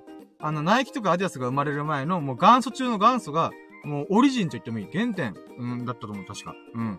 コンバースはバスケットシューズとしての原点なんだよ。うん。だから、やっぱね、狭いんだよね。もともとが。もともとがというか、こう、うん、うん、その、なんていうかな、えー、海外の細身の足に合わせて、シュッとしてるデザインなんだよね。うん。だからこそ、まあ、兄ちゃんってそういう、なんていうかな、感覚的なものがこだわりが強い人だから、ティンバーランドって元々ブーツのメーカーなわけ。だからブーツって基本的にはどっしり歩くというか、あの、登山とか、まあなんだろうな、うん、安全靴とかそっち系の作業、作業用の靴とか、そんなところからの、だからタフな、えー、タフで使いやすいっていうところから派生してるもんだから、横幅が厚い、あ、広いんだよ。うん。で、今回兄ちゃんが買ったスニーカーっていうのはそのティンバーランドが出てるスニーカーだから、横幅が広いんだ。で、広いからこそ兄ちゃんの足にフィットして、こだわりが強い兄ちゃんからしたら、これだーつって、もう三十何年生きてきたけど、俺にフィットする靴ってのは、これだーみたいな。うん。っていう感動があったらしい。だから大急ぎでもう同じカラーリングの同じサイズのやつを買ったらしい。あ同じ感じで、えー、違う、色違いで同じサイジングの同じ靴を買ったらしい。うーん、極端と思いながら。うーん。まあ、そういうシーンを見れたら面白かったね。あうちの兄ちゃんもなかなかおもろいやっちゃなと思って。うーん。だからね、なんか、うーん。あとね、ちょっと思ってんのが、多分ね、今同棲してる彼女さんがいるからだと思うんだけど、ファッションセンスがね、ちょっと昔より上がってきてるんじゃないか疑惑がある。うーん。なんかね、うちの兄ちゃんほんとこだわりがあるんだけど、こだわりがないところもっと、だから、うーん、私の中で、私の家族の中のスティーブ・ジョブスと呼んでる。スティーブ・ジョブスと言ってるかな？あんまりイノベーションはしないけど、うん、まあ、うん、ミニマリスト、ミニマリストでもねえな。なんて言えばいいんだろう。まあいいや、スティーブ・ジョブスにしよう。うん。とりあえずね、もう、同じ服というか、なんて言うんだろうな。うん、き、着心地が良けりゃいいみたいな。気に入ったらこれ買うっていうのが、く、が強い人だから、あのね、うん、ちょ、もう、寝る、え、寝る、寝るやつっていうの？あの、よく、アメリカ、あ、チェック T、チェック柄のシャツばっか着てたんだよ。うん、別にそれ悪くないんだけど、それ以外見たこともなかったんだよね。うん、だけど今回ね、あ、じゃあこれ18、28ラッキー、28個目ラッキー。兄ちゃんが、ノースフェイスのパーカーを着てた。俺びっくりした。ええー、と思って。ノースフェイス着とるやんと思って。うーん。なんかこれがね、私びっくりした。うーん。いやね、ノースフェイスって、まあみんな知ってると思うんだけどさ。あこれ、あ、これが何個目？これが28だっけかな？あ、違うや。29だよ、これが。あ？違う、間違えた。あー、27が兄ちゃんの靴の話で、28が、兄ちゃんのパーカーの話だ。うん。めっちゃ細かいんだけど、あの、パーカーをね、ノースフェイス着てて、へー、オシャンティーじゃん。オシャン、まあ、パーカーじゃオシャンティーがちょっとわかんないけど、うん。あのね、この、ティンバーランドの靴の色に合わせて、上も、ノースフェイスも茶色の、あれなんだよ。あの、パーカーにして、ちょっと茶色と足元茶色で合わせてんだよね。あ、これ多分俺、あの、入籍するという、まあ将来の奥さんの入れ知恵じゃねえかな。もしくはそれの流れで意識してんじゃねえと思った。うーん。わかりやすいと思って。わかりやすい、わかりやすいのかなわからんけど。うーん。それをすげえ感じた。あ、これが28ラッキー。いや、兄ちゃんがまさかノースフェイスのね、ブランドモンのパーカー着るとは思わんかったよ。いやー、さすがと思って。うーん。で、ここでパーカー着るのが兄ちゃんらしいよなと思って。うーん。いや、なんかさ、あの、ノースフェイスっていうブランド自体がもともとアウトドア用品なんだよね。うーん。だから、ウィンドブレーカー、つまり風を通さないとか、もしくは防寒具としての役割がすごい強い、えっ、ー、と、メーカーなん、なんだよね。まあ、パタゴニアとか、あとはコールマンとかか。と、やっぱ近しい系列なんだよね。で、その中でやっぱノースフェイスっていうのはもう、ブランド力がすごいわけ。ブランディングがすごいうまくいってて、あのね、なんだろう、ストリート系とか、うん、ヒップホップ系というか、の人たちって、みんなね、やっぱこのノースフェイスの、ジャケットというか、羽織るもの羽織り物うん。ってことをよく着るんだよね。だからどっちかっていうと、実はノースフェイスって、このウィンドブレーカー的なものの方が割と有名なんだよね。そこでね、兄ちゃんパーカー買うかと思って。うーん。まあ別にパーカーが悪いわけじゃないんだけど、なんかね、あー、なんか、なる、あー、と思って。うん。やっぱ兄ちゃんは兄ちゃんだなと思った。うん。やっぱシャカシャカすると好きじゃねえんだろうなと思った。だからね、わかんない。これ、僕ら、あくまで僕の推測なんだけども、多分兄ちゃんは、うん、流行ってる動向を多少気にしたけども、自分が、こう、シャカシャカするのあんま好きじゃねえから、うーん、多分パーカーにしたんじゃねえかなと思ってんだ。うーん。だからね、なんか兄ちゃんのこだわり改めて感じたよ。あー、うちの兄貴面白いと思って。うーん。だから多分僕がもし、えー、お金があってノースフェイスのなんかじゃ、あ羽織物ブランド何か買うって言ったら、間違いなくね、みんなが買ってる、えー、な、なんつうんだろう、ツートーンカラーのウィンドブレーカーみたいなやつを買ってたなと思って。うん、でもそこで兄ちゃんはパーカーを買うってとこが兄ちゃんだよね。うーん、素晴らしい。いやー、ゴーイングマイウェイだわと思った。うーん。だからこういう目線また学びになりますよね、私としては。ああ、確かにな、自分が着たいものを着るべきだよな、とか、うーん、あとは、なんつうんだろうな。うーん、なんだろう。まあ、自分とこだわりだよね。うん、横幅が広いものが欲しいとか、うーん、自分が着やすいもの、シャカシャカしないものが欲しいとか。うーん、なんかそういうところでブレないあたりが私は、兄ちゃんがね、面白いなぁと思う。うーん。んで、これも話戻って29ラッキー。またここでね、えー、あのー、まあ、おかんといろいろ話してて、うーん、まあ、あ話が広がったわけでございますが、ちょっとね、これあんま言えないやつとか、ネガティブなやつがちょっといくつか出てきたから、うーん、まあ、まあそういうね、いろんな話に花が咲いたっていうところで、終えと、あ、終えとこうかな、27あ、そうね。そうだな。変にネガティブになる。あー、そうやな。うーん。これはちょっとネガティブに寄りそうだから喋らないでおこう。うん。それに僕自身に降りかかった、あの、ネガティブじゃないから。うーん。まあ、あ、まあ、あ、そうね。これは、はしゃろ、はしゃろ。うん。僕もそんなに気にしちゃいないし、あとは、まあ、ムカついたはいいけど、僕に実、実害がなかったから、うーん。ただね、じゃあ、13ラッキー、どんな話か言えないけど、やっぱね、あの、人の行動にケチつけるやつは、ろくでもね、マジで。うーん。これだけは言っとこう。うーん。具体的な話はもう避ける。うん。ただね、なんかね、うーん、僕の、僕に対、あ、まあ、僕もちょっと一部あったけど、あのー、なんだろうな。まあ、僕はもう振り切ってるから別に関係ないんだけどさ、なんかね、こう、まあ、家族に関連することで、赤の他人から、やんややんや言われたみたいな。ことがあったんだよ。で、ううちの家族がさ、すごい頑張って取り組んだことなんだよ。うーん。それに対して、後から外野が、あだごだぐちぐちぐちぐち言ってることで、また家族が傷ついたって話があったんだ。俺ね、やっぱもう、別に家族だけじゃなくても、まず俺はね、赤の他人だろうが、赤の他人同士でやってることでも、ムカつくことは、行動してない奴が、ぐちぐちぐちぐち言ってくるの、マジでブチ切れるんだよ。うん。やってみてめ、とりあえずって思うんだよ、本当に。うん。だからね、こう、何もアクションを起こさないくせに、自分だったらこうするとか、じゃあやれ、それって僕は思うんだよ。ごめんね、ちょっと語気があれだけど、ちょっとね、家族が傷つけられたところがあったから、結構カッチンってきてるんだよ。うーん。だからね、ほんとね、行動する人を傷つけるこの風潮、マジでやめてと思って。うーん。行動してる人って心細いんだよ。だって、誰も手伝ってくれないし、自分でやりたいって言い出したから、もうやるしかねえと思って、腹くくってやってるんだよ。その人に対して、いいあいつまたわけわかなことやって、やってとか、なんかね、それ乏しめるようなことはね、絶対言っちゃいけない。うん。い、い、い、思ってもいい。思ってもいいけど、それを口に出すな。これを現世の世界で出すな、みたいな。うーん。で、本当に思う。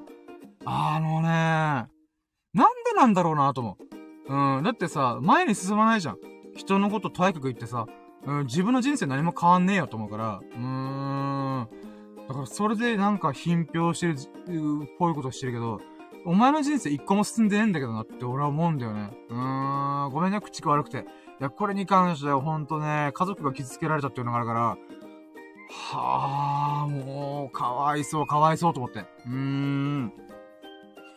だからね、だからなんか、なんだろうな、僕の場合はさ、もう、僕自身が笑われても構わないと思ってるし、恥ずかしさなんてもう2年前に特に捨ててるから、僕がとにかく言われることは構わないし、まあこういう風に顔出ししたりとか、ラジオしたりとか、YouTube やったりとか、ノート書いた、ブログ書いてみたりとか、そういうことに関して何回とにかく言われてるとしても、僕は面と向かって自分自身でパンって言えるからいいんだけど、まあそれぐらいもう腹く、腹くくってるっていうか、もう、ガン決まってっから、別に気にしないんだけど、い、あ、まあ、家族、家族に関して言うならば、なんていうのかな、普通にさ、一般的なお仕事ついて、えー、なんか、日々の、なんか、日々をちゃんと、まっとうにね、僕みたいにギャンブル的な生き方せずに、まっとうに生きてる家族が、なんて言うんだろうな？うん、なんかみんなのためになるようにっていう風に取り組んだことに対して、いやいやいや、後から言ってくんじゃねえよと思って。うーん。もうそれがね、これがね、その家族にね、あ、まあ、こっちでまたこれあれだ、伏せなきゃ。まあ、とりあえずそういうことがありました。だからね、改めてね、ほんとね、うーん、うん、やっぱこのね、行動してる人を蔑むとか、なんか、笑い、嘲笑うっていうのかな、冷めた笑いというか、もうやめてと思って。うーん、僕みたいにも振り切ってるやつは、もう言われても気にしないけど、普通の日々をまっとうに過ごしてる家族に対して、その家族が取り組んだことに対して、なんか外野からやんややんや言うことってね、ほんとね、あの、クソ寒いことすんなよ、みたいな。うーん。なんでなんだろうね。なんか、うーん、これに関してはね、ほんと、うーん、なんか、なんか煮え、煮え切らないというか、悲しかったね。傷つ、え、まあ、家族がこう、傷ついてるってこともまた凹むし、うん、まあ、それゆえに怒り、怒りもあるよね。うーん。なんだろ、てめえに迷惑かけたか、この野郎って思うしね。うん、てか、嫌だったら、やらなきゃいいじゃんって思うし、その文句言ってくるやつね。うーん。で、さらにあれば、うん、文句言ってくるんだったら、鼻からその時に意見しろや、みたいな。うーん。そして、てめえもやれ、みたいな。うーん。行動しないし、何にも知らないくせに、口だけは足しちゃって、どういうやつだよ、お前って思う。うーん。本当に、で、これはね、まあ、ちょっと、あのね、もう、ね、バリ雑言ばっかになっちゃって申し訳ないけど、これは自分自身にもほんと戒め。うーん。ほんとね、13ラッキー。うん、人が頑張ってること、人が行動して取り組んでる、責任持って取り組んでることに対して、外野が何、何もしない奴が、やんやんや言ってくんなっていう。ことは、自分自身に対しても本当にもう戒めとして、ちゃんとね、心にもタトゥーを刻み込むかのごとく、刻み込まんといけんと思った。うーん。これに関してはね、自分自身もね、嘲笑られたこともあるから、馬鹿にたこともあるからわかるけど、なんつんだろうななんかね、うーん。その否定したやつってさ、結局、責任取れないんだよね。うん。てか、良くも悪くも、人の人生に責任取れるやつっていないんだよね。うーん。だからこそ僕は、俺これやりたいんだよね、とか、うーん、なんか妹が前さ、僕、僕なんかボンクラの兄貴だけど、なんか、ちょ、兄ちゃんに相談したことがあるんだけど、いい？いいって、あ、いいよ、電話しようやつさ、みたいな。うん、ってやって、いや、これこれこういうビジネスアイデアがあるんだけど、どう思う？よって、面白いやっちゃえみたいな。うん。っていうふうに僕は基本的に、やりたいって言って、言ってるやつに対しては、やっちゃえって言うんだよ。うん。100%そういうふうに、第一、一投目、えー、それを言われて、どう思うって言われたら、必ず第一投は、いいじゃんやっちゃいなよ、それみたいな。っていうことを言うようにしてるんだよ。それは、本心でそう思ってるし、かつ、自分で口癖のようにつけてる。うん。それなんでかっていうと、やっぱ、やってみなきゃわかんねえから。うん、っていうのが一番でかい。うん。自分、てか、や、なんか、そうだね。もういろんな側面からね、やりたいと思ったら、やっちゃうべき。って僕は本気で思うんだよ。うーん。まず、人生の側面であれば、自分の人生は一回コッキーしかないって考えたら、やるしかねえんだよね。やりたいことやっちゃいなよ。みたいな。誰かの他人の目とか気にしない。世間体とか関係ない。だって世間が自分の人生の責任取ってくれないから。うーん。僕の人生の一秒、一瞬たりとも僕は、うーん、なんだろう。誰かの、誰かのためにって言ってんだな。誰かのためにだけをやる人生は絶対使わない。時間を使わない。僕がやりたくて、かつみんなのためになること。それをやれるように頑張りたいと思ってるんだ。うーん。あ、もちろんね、ほんと聞いてくれる人とか、こう、付き合ってくれる人とか、まあ、もうほんといろんなご縁がありがたいなと思ってるんだけど、基本的には、僕自身がやりたいことをやって、それに賛同してくれる人、応援してくれる人、その人たちと一緒に、なんか見たことない景色を見ていきたいって僕は思ってんだよ。うーん。ごめん、話した選手は。うん。まあ、だからね、やっちゃえ、やっちゃえなんだよ。やりたいんだったらやっちゃえ。うーん。だからね、こう、なんだろうな。責任も取れねえくせに、つまり意見して自分でケツ吹くこともできないくせに、うん、やってる行動を起こしてる人にやんややんや言うのって、本当にね、もう、恥ずかしいこと。うん。もう僕はそういうことをしてる奴に対しても、恥ずかしいな、こいつって思う。やってみなきゃわかんないのになみたいな。うーん。やっぱそれぐらいの思いがある。で、やってみて失敗した。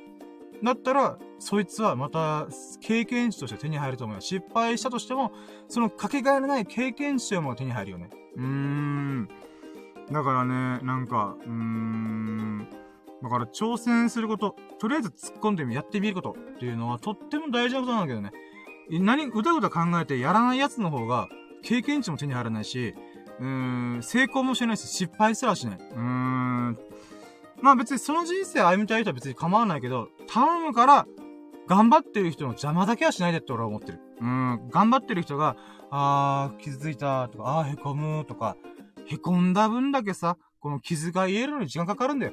で時間が癒え、癒えるまでの時間ってもったいないじゃん。うん、それ考えてみたらね、うーん、ほんとね、邪魔だけはすんなよ、みたいなって思うね。うーん。てかもう、お口にチャックだてめえって俺は思う。うーん。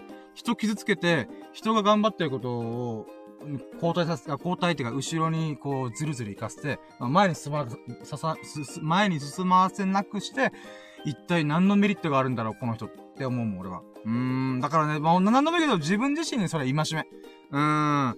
誰かの頑張ってることを批判したり、嘲笑ったり、もう冷めた目で見たりとか、した瞬間に僕自身が、あ、4時44分。待って、今4時44分だ。ゾロ目なってる。びっくりした今。はい、ごめんなさい。はい。まあもうごめん。熱く語ったけど、それぐらいね、僕はね、こういうこと、こういうことに対してすっごい違和、い、遺憾の意がある。うん。舐めてんじゃねえぞと思う。うーん。だからね、まあまあいいや、ごめんなさい。今4時40分で44分で全部吹っ飛んだ。はい、ごめんなさい。えー、まあ、うーん、そうね。うん。自分自身にこれは戒めとしても、改めて気をつけないといけないなと思った。誰かがやりたいことを僕に声かけて、えー、こういう、こういうのやってみたいんだけど、どう思います？深夜サンドだったら、やっちゃえうん、面白いいいねやっちゃえうん、もうそれしか言うことないうん、やっちゃわないとわかんないっていうことしか言わないね。もしくは、その人の背中を押してあげるような励まし、応援の一言をちゃんと僕はお伝えしたい。うん。ガンガン前にいたら君の進も、進もうとしてる道は正解だよいけいけみたいな。うん。で、そこで失敗したらその軌道修正すればいいからね。うん。まあ、これはね、今自分にも言い聞かせる。自分自身にも失敗は何度もあるけども、この失敗っていうかな、軌道修正は何度もあるかもしれないけど、やり続けてればね、うん、必ず形になると思うし、うん、いい経験になると思うからね。うん、人生はほんとエンターテイメント。うん。やっぱ失敗しないと楽しくないしね。うん。うん。まあ、失敗っていうか、まあまあ、うん、まあいいや。うん。はい、ということで、これが13ラッキー。もうほんとね、うーん、頼むから、えー、口だけのやつは邪魔をしないでくれ、と、私は思います。うん。えー、私は自分自身もそれを言い聞かせます。はい。じゃあ、31ラッキー。31ラッキーは、えーっとね、あー、そうだ。あの、ドライブ、あ、おかんの車運転してたんだけど、今回。で、31ラッキー。ドライブレコーダーの精度がパネっていうことですね。これが41ラ、あ、違う違う、41じゃない、31です。あのね、あのうちのおかんが、ドライブレコーダーを新調したんだよ。で、僕の車にはドライブレコーダーついてないんだけど、まあ、おかんの車ついてるから、へえ、こんなもんなんだ、いいね、みたいな。うん。って話したんだよ。んで、古いタイプと新しいタイプがあって、で、古いタイプはこれから返却するんだわ、みたいな。あ、リースなんだ、へえ、面白いと思って。んで、このドライブレコーダー、新しいやつさ、内側にもカメラついてんだよ。うん。で、これびっくりしたんだけど、僕が、なんかね、あのー、車のンド、なんかどっか停車中、停車中、車が止まってる時にあくびしたんだよ。そしたら、ピピピピ、居眠り運転注意みたいな。うん、あのー、眠気があるんでしたら休みましょうみたいな。え？と思って。うん、つまり僕のあくびした顔に反応して、ピピピピってやってんだよ。嘘だろ？と思って。うーん。何このせ、この性能？と思って。うん。で、あとはね、なんかあったんだよな。まあ、速度、あ、速度で急発進とかしてると、ピピピピ、急発進しております、みたいな。うーん、とか、うるせえわ、みたいな。坂道発進で急発進は当たり前じゃと思いながら。うーん。坂道で逆に急発進しないとどうなるか分かってんのか、この野郎と思いながら。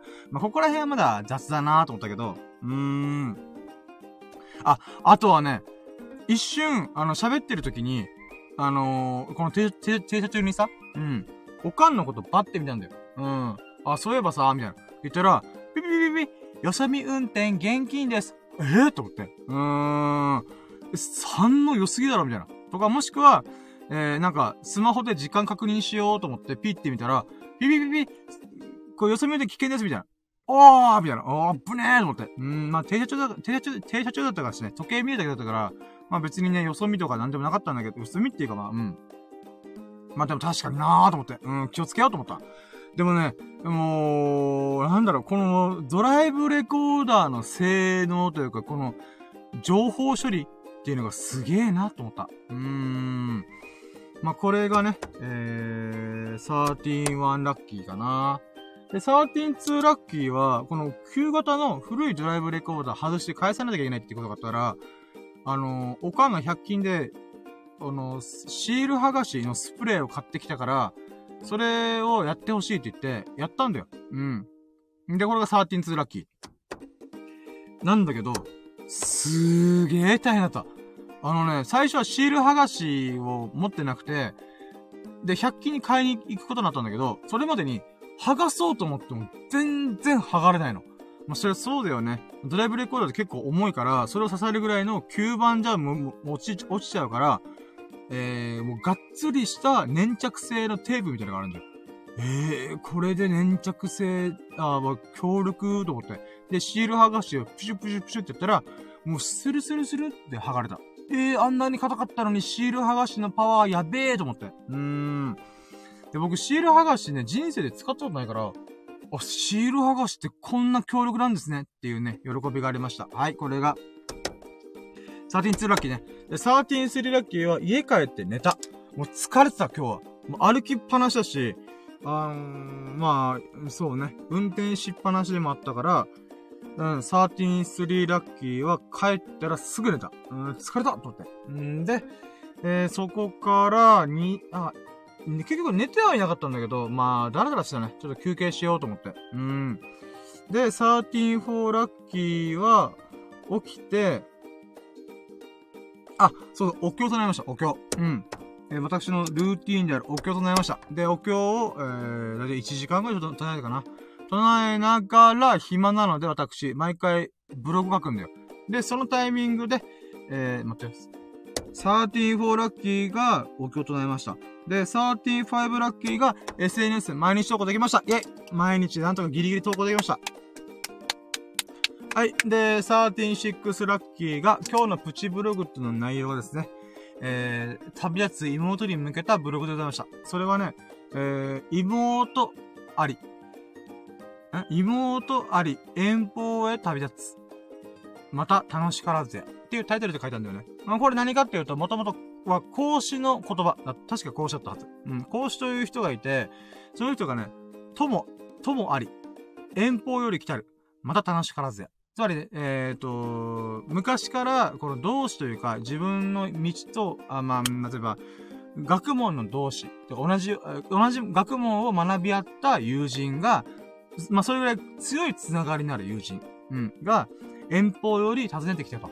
で、やっぱそういう時っていうのはとっても楽しいよねっていう一文がともあり、遠方より来たる、また楽しからぜっていう言葉があるんだよ。まあこれ前後があるんだけど、まあ有名ならこの一文なんだよ。うん。で、この言葉にかけたタイトルなんですね。うん。つまりね、妹は遠方に旅立つんだけども、それもまた楽しいな、と思って。うん。だから、孔子の、あの、偉大な、えー、孔子の言葉を僕なりにプラスアルファさせていただきました。うん。これどういうことかっていうとね、まあ、さっきちょこちょこ妹の話したんだけど、あのね、まあ、妹が号泣してたという話があったんだけど、僕はその瞬間全然泣く感じじゃなかったむしろ笑顔で、いってらっしゃいみたいな。うん、ホリエモンばりにいってらっしゃいみたいな。うん、感じだったんだよね。それなんでかっていうと、まあ、僕はね、あの、周りからね、割とドライとか、血も涙もない男だとか、あと、サイコパスだとかね、もう冗談交じりに言われるんですけど、まあ、人がどう思うかしたことはねえんだけど、うん。僕は僕なりにね、妹の旅立ちを祝ってたんだよね。うん。どういうことかというとね、この、うん、なんて言うんだろう。まあ、妹が九州に旅立って、まあそこでね、いろんな過ごし方をすると思うんだよ。もしくは子供も生まれてたらすると思うんだよ。僕だと甥っ子姪っ子が生まれるかもしれない。んで、まあ、結婚式の時とか会うんだけど、まあそれは置いといて、まあ今後ね、なかなか会う機会がなくなってくるわけだよね。で、そんな中で、えー、うーん、なんでじゃあ楽しみなのかっていうと、やっぱね、妹のね、このたくましさ、したたかさっていうのがあるから、こいつはどこ行っても、生活、生きていけんだろうなっていうぐらい、あの、ずぶといんだよ。うん、だからこそね、そこがまた妹のいいところなんだよ。うん。あだからこそ、そんな、したたかで、たくましい妹が、この新しい土地、九州で、いろんな出会いとか、うん、ご縁に導かれて、幸せな日々を過ごすだろうなって思ってんだ、俺は。うん、だからこそ、その幸せな日々を旦那さんと一緒にね、幸せな日々日々を過ごして、で、そこでまた僕と出会うと。今度はいつ会うのかわかんないけど、そうした時にはね、また、あのー、この話が弾む、話に花が咲くんじゃないかなと思った。あのー、まあ、僕もその時にはね、何かしらでね、えー、SNS でこう、多少のフォロワーさんとか、えー、まあ、クオリティの高い文章なり、ラジオなり、えー、動画とか作れてたらいいな、結果が出せたらいいなと思うけど、まあまあまあ、まあそれは置いといても、妹のね、こう、頑張った自慢。こう、兄貴、俺こんなこと頑張、あ、俺とか言ってた。あ、私こんなこと今やってんだよ、考えてんだよね。どうもみたいな。お、いいじゃん、やっちゃいなよ、みたいな。うーん。っていう話を聞きたいんだよ、僕は。うーん。だからこそ僕は、妹あり、えー、え、妹あり、遠方へ旅立つ。また楽しからずなんだよね。うーん。別れることもね、寂しさも多少ありはするけども、でもそれ以上のワクワク、楽しさがある。うーん。寂しさを超える楽しさがね、あるからね。また今度会おうぜみたいな。うーん。そういうね、気持ちで私はね、いってらっしゃいって言ったなーと思って。うーん。まあ、あとは妹に対するね、あのー、思いの丈をつったんだけど、ちょっとね、喋るには恥ずかしいから、あの、気になる人はね、あの、インスタとか、ノートとかで見てちょ。うん。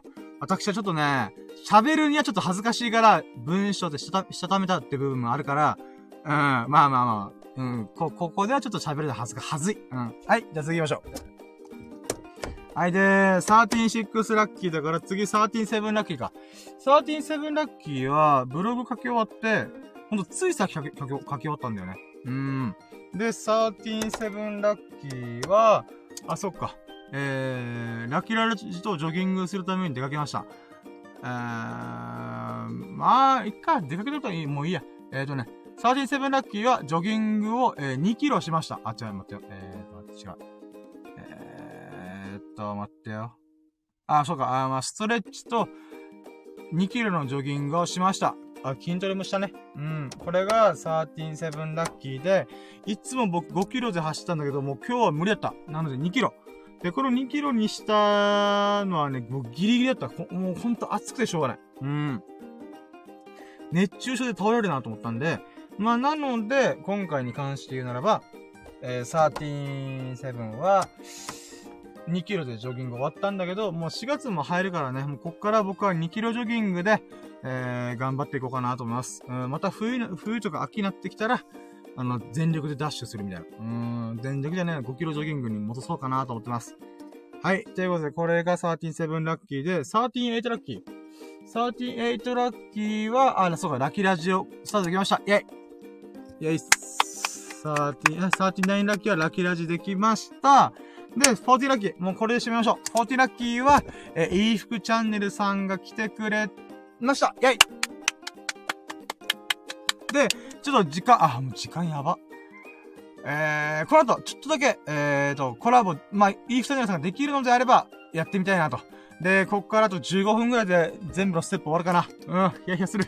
はい、えー、これが14ラッキーです。はい、ということで、ラッキーカウント以上イェイ今日のラッキーは40ラッキー !40 個のラッキーがありましたイェイイェイイェイはい、じゃあ、これが2ステップで、続いて、3ステップファイナルラッキープラセントイェイはい、さっきね、ファーストラッキープラセントで222%、222%だったんだけど、まあ、それを鑑みて、改めてね、やっぱ今日ね、ありがたい形の日だったなぁとも思うし、あとはね、プチブログもね、いい感じに書けたし、あと飛行機の写真も撮れたからね、結構ね、満足のいく日々だったんだよね。まあ、忙しかったけど。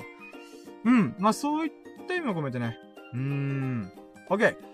今日のファイナルラッキーパーセント is 444%イェイ !444%! イェイイェイイェイやっぱね、もう倍ぐらいっていいっしょ。うーん。まあ今数字ガバガバだなって思ったそこのあなた。まあ今、いい人のやつは聞いてないと思うんだけど。まあいいや。えー、さ、あのね、この、うーん、ファイナルラッキーパーセントってのは数字ガバガバでも関係ないんだ。うん、なぜならラッキーは主観だから。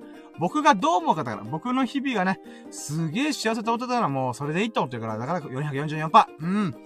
で、やっぱね、妹の片手の日だからこそ私、幸せの4並びってことで。うーん。4はね、幸せの4やでってことで。うーん。まあそういった意味も込めてね、今日444%じゃないかなと思いました。はい。ということで、これが3ステップのファイナルラッキーパーセントでした。イェーイ。はい。ということで、4ステップ。今日の最優秀ラッキーイェイはい、えー、今日の最優秀ラッキーでございますが、もう1個ですね、もう大量にあります。はい。今日の最優秀ラッキーは、ダララン県外へ旅立つ妹を無事に見送れたことです。イェイ他にもね、これをきっかけに複合的なものはあるんだけど、そのおかげで飛行機の写真を撮れたし、そのおかげでプチブログでいいものを書けたんじゃないかなと我ながらね、もう自己満足ブログでございますが、書けたと思います。うん。まあそういった喜びもあったし、あと、あの、家族でね、久々に3ヶ月ぶりに会って、えー、飯食えたってことも、うん、美味しい美味しいね、あの、和食レストランで、いや、んまあ、んまあ、和食レストランか。うん。で、ご飯食べれたってこともね、またこの、やっぱ妹への見送りが中心になって、巻き起こったラッキーだったので、やっぱここはね、もう外せないっすわ。うーん。はい、ということで、続いて、5ステップ。明日のラッキーカムトゥルーイェ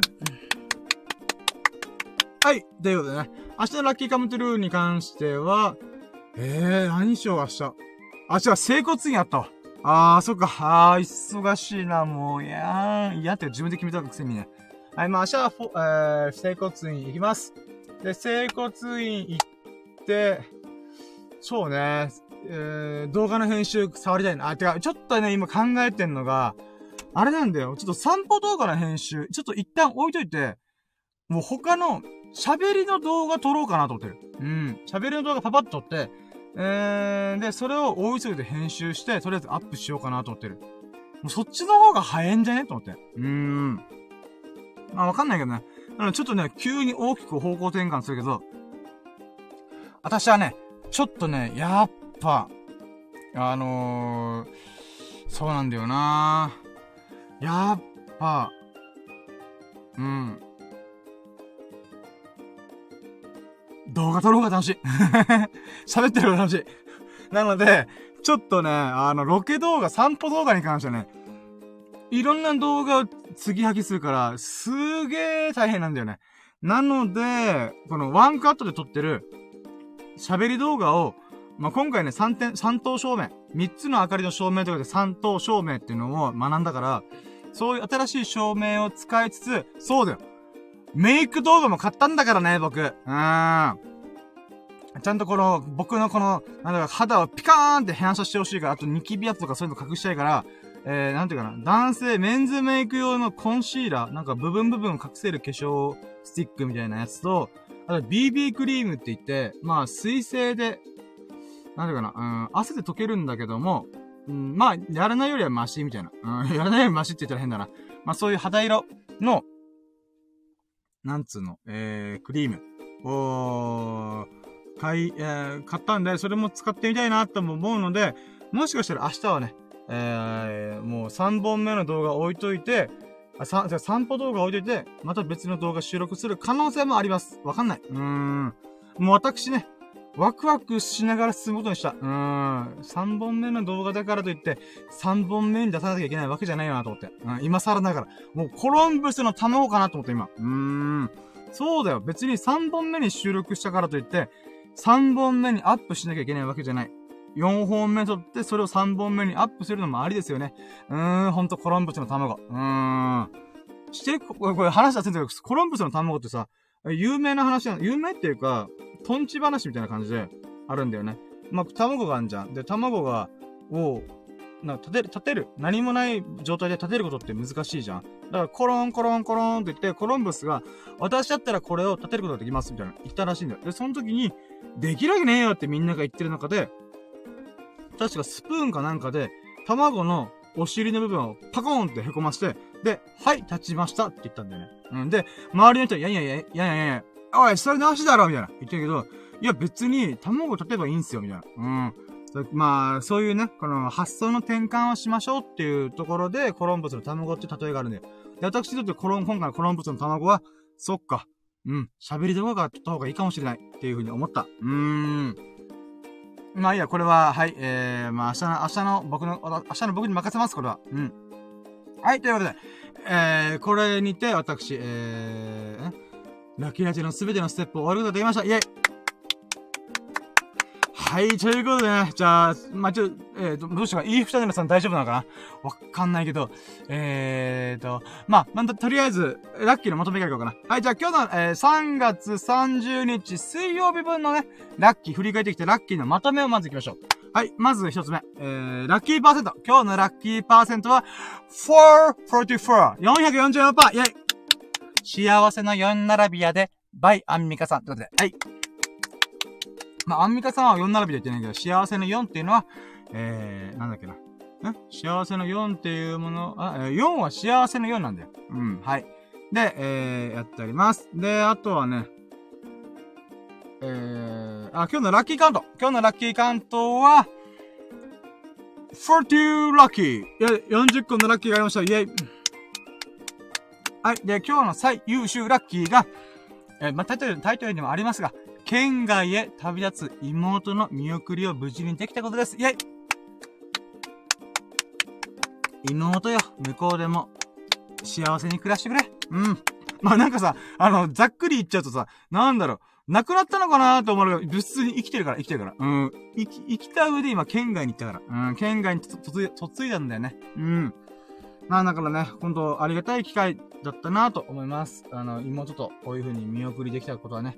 うん。まあ、それに、紐づいてね、いろんなラッキーがあったので、ほんとね、妹、頑張ってくれと思って。うん、思いました。はい、えー、で、あとは、明日のラッキーカムテル。明日のラッキーカムテルは、16時に整骨院行ってバキボキになった体を、えー、ほぐしてもらいます。あ、もし、あー、どうなんだろうわかんねえな。いや、なんか今思ったのが、あれだな。秀樹さんとゆっくりに行きたいなと思った。あの、4時か、夕方の4時から、整骨院、あ、でも、あ、無理だな。待って、明日金曜日？あ、じゃあ木曜日か。あ、わかんねえや。うん。あー、だから4時だから微妙な時間だから無理かも。まあいいや。あ、いつもね、この整骨院っていうのがね、こう、あれなんだよね。あの、秀樹さんのご近所なんだよね。だから僕ね、ちょこちょこね、整骨院行きたい。あ、もしタイミングがあったらゆっくれればなーとか思うけど、秀樹さんが仕事始めるタイミングに近いから、微妙っちゃ微妙な時間帯なんだよね。うーん、まあ、しょうがない、それは。まあ、とりあえず、明日はとりあえず整骨院夕方4時に行く。えー、で、もう一個が、3本目の、その散歩動画の編集をもう一旦置いといて、ちょっと僕にレベル高すぎるんで、全然進まないしね。なので、まずは撮影が、楽しい楽しい撮影から行こうかなと。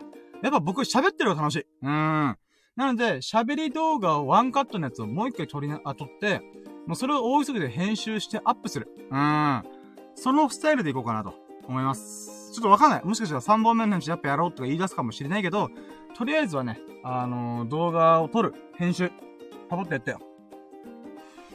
えー、パパッとやれるかな？わかんないけど。うん。まあ、照明の勉強もしたから、ちょっとそれを実践してみたいってのもあるから、あとメイクね。うん。メイク道具買ったんだから、せっかくだったね、買ったものを使って、私、えー、やってみたいなと思っております。というのがね、えー、今日のラッキーラジのまとめでございます。イェイお疲れ様でした。はい。で、ちょっと5時過ぎてしまったんですけど、どう、どうすかね？いい服チャンネルさ、今聞いてられてますかね？わかんないな、ちょっと。えーと、どうなんだろう。かね、もしかしたら寝落ちパターンかな？まあ確かに、こんな時間までね、僕が、あ、います？あ、いい二人いましたあ、ごめんなさいもうちょっとね、5時過ぎよってごめんなさい僕がね、ちょっと結局オーバーして喋っちゃったんですけど、えーと、どうしようかな。少しだったらってことで、10分ぐらいやってでもいいですかねあの、もうちょっと、どんな話すんのかなと思って。うん。まあ話しながら、一応2時間ぐらいで終われたらなんと明日撮影するかなと思ってるんで。まあ、ちょっと今、とりあえず待って、今準備してまーす。ちょっと待ってくださいね。すいません。えっ、ー、と、マイク取って、えっ、ー、と、ちょっと待ってくださいね。BGM をオフか。オフにして、あ合ってる。一時停止して、これで大丈夫かなで、マイクの、あれを、ライトニングを外しての。で、こっからあ今普通に聞こえてるのかな？多分。OK です。じゃあ、ここからコラボのボタンを押せばいいんですけど、あ、コラボ開始ボタンじゃあ押しちゃいますね。はい、じゃあ押しまーす。コラボ開始ボタンを押しまーす。ポチッとな。ポチ。あ、今聞こえてますか？はい、聞こえてますよ。お久しぶりです。いい二人目さん。ありがとうございます。お久しぶりです。おはようございます。おはようございます。いやいや、ちょっと、あの、iPhone のね、マイクのことで、はい。はい、そ相談しようと思って。はい。うん。あの、自分もね、ああの、iPhone の方にが、今喋ってる外部マイクをつなごうとしたんですけれど、はいはい。iPhone でね、認識しないんですよ、全く。ほんで、え？ライトニングから3.5に変換するやつでやってるんですけれど、はい。iPhone がダメなんかなと思って、いつも使ってる12ミニがダメなんで、今8に差し替えて同じようにやってみても、やはり認識しないんですね、何も。ほんで、あれと思って、なんでかなみたいな。ほんで、Android の方では今喋ってるような状態で認識してるんですよ。だから iPhone のライトニングからマイクの3.5に変化、変換するのがなんか認識しないというか、あの、マイクが認識しなくて、ヘッドホンは聞けるんです。音声は聞けるんですよ。はいはいはい。でも入力ができない。えこれやつが前教えてくれた二股に分かれてるやつを使ってるってことですか、今？二股のとこ、そうです。あの、ライトニングから3.5の、あの、短い10センチぐらいのやつがあって、そこに3.5の二股。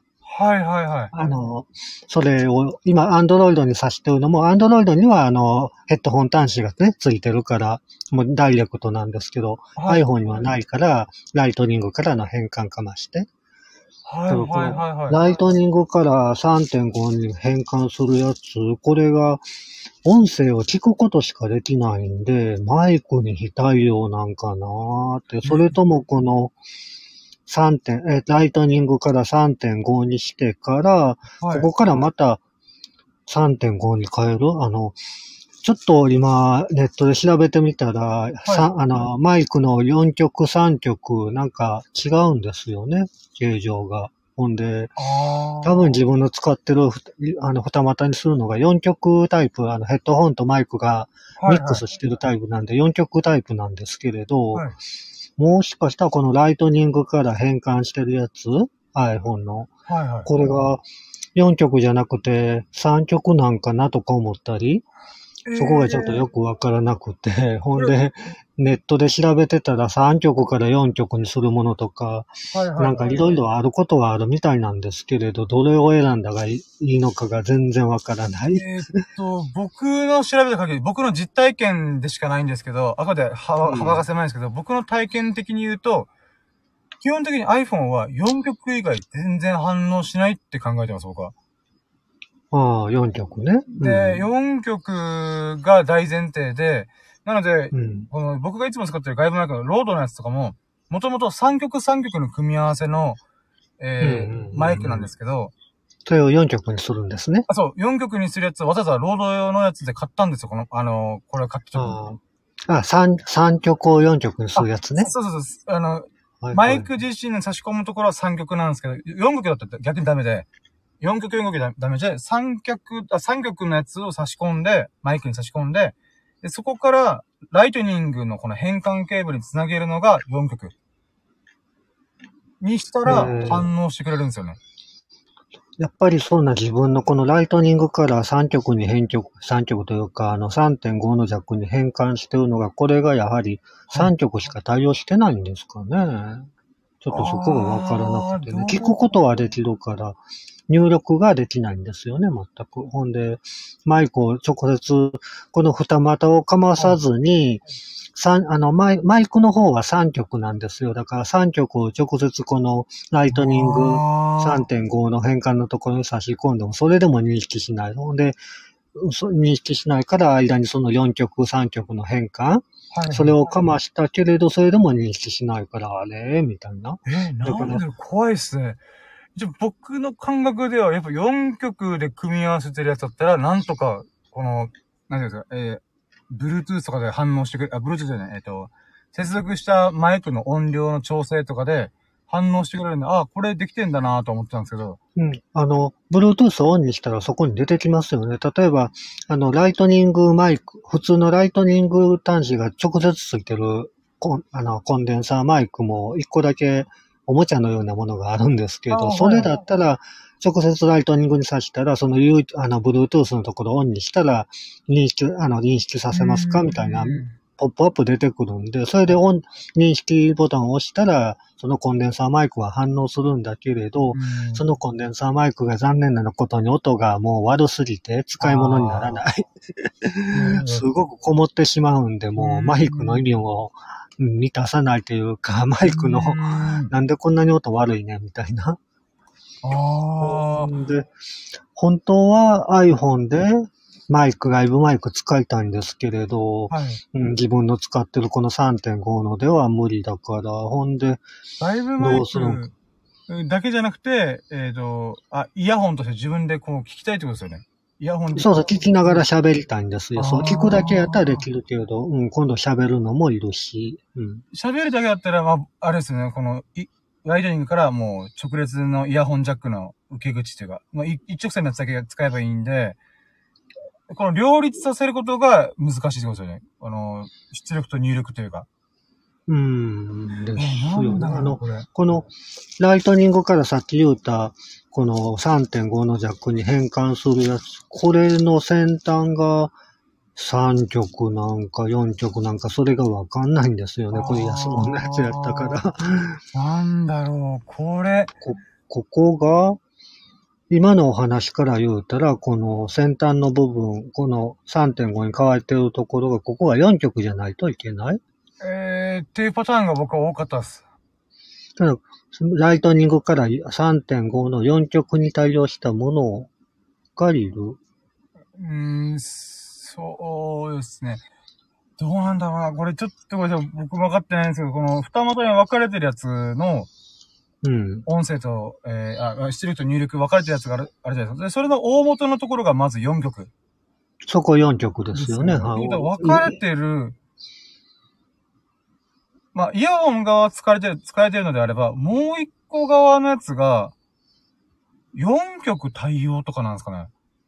な、な、この中の穴の、穴、穴の部分が、うん、やっぱり、このライトニングから3.5のところに変換したこの短い10センチぐらいのやつが、やっぱりこの先端が3曲しか対応してなくて4曲じゃないんですかね。それがやはり原因で、聞くだ、聞くことはできるけれど喋ることができない。それ3曲と4曲の違いですよね、多分。多分そうだと思います、確か。ですよね。そんな、ライトニングからこのさ先端が4曲に対応したもののプラグを探さないといけない。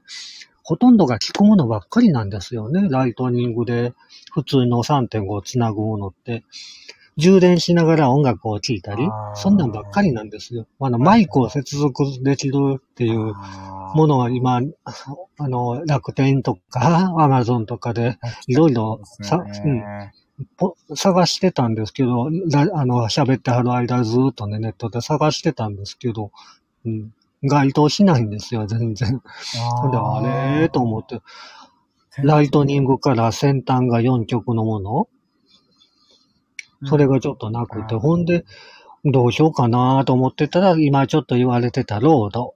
はい。ロードのやつで、三えーっと、このせ先端が3.5の3極のものを、はい。出口が4極にあそう変える。なんかそのプラグが1個ね、なんか見つかったんですけれど、多分、そうですね。700、800円ぐらいのやつ、多分、それが僕持ってるやつですね。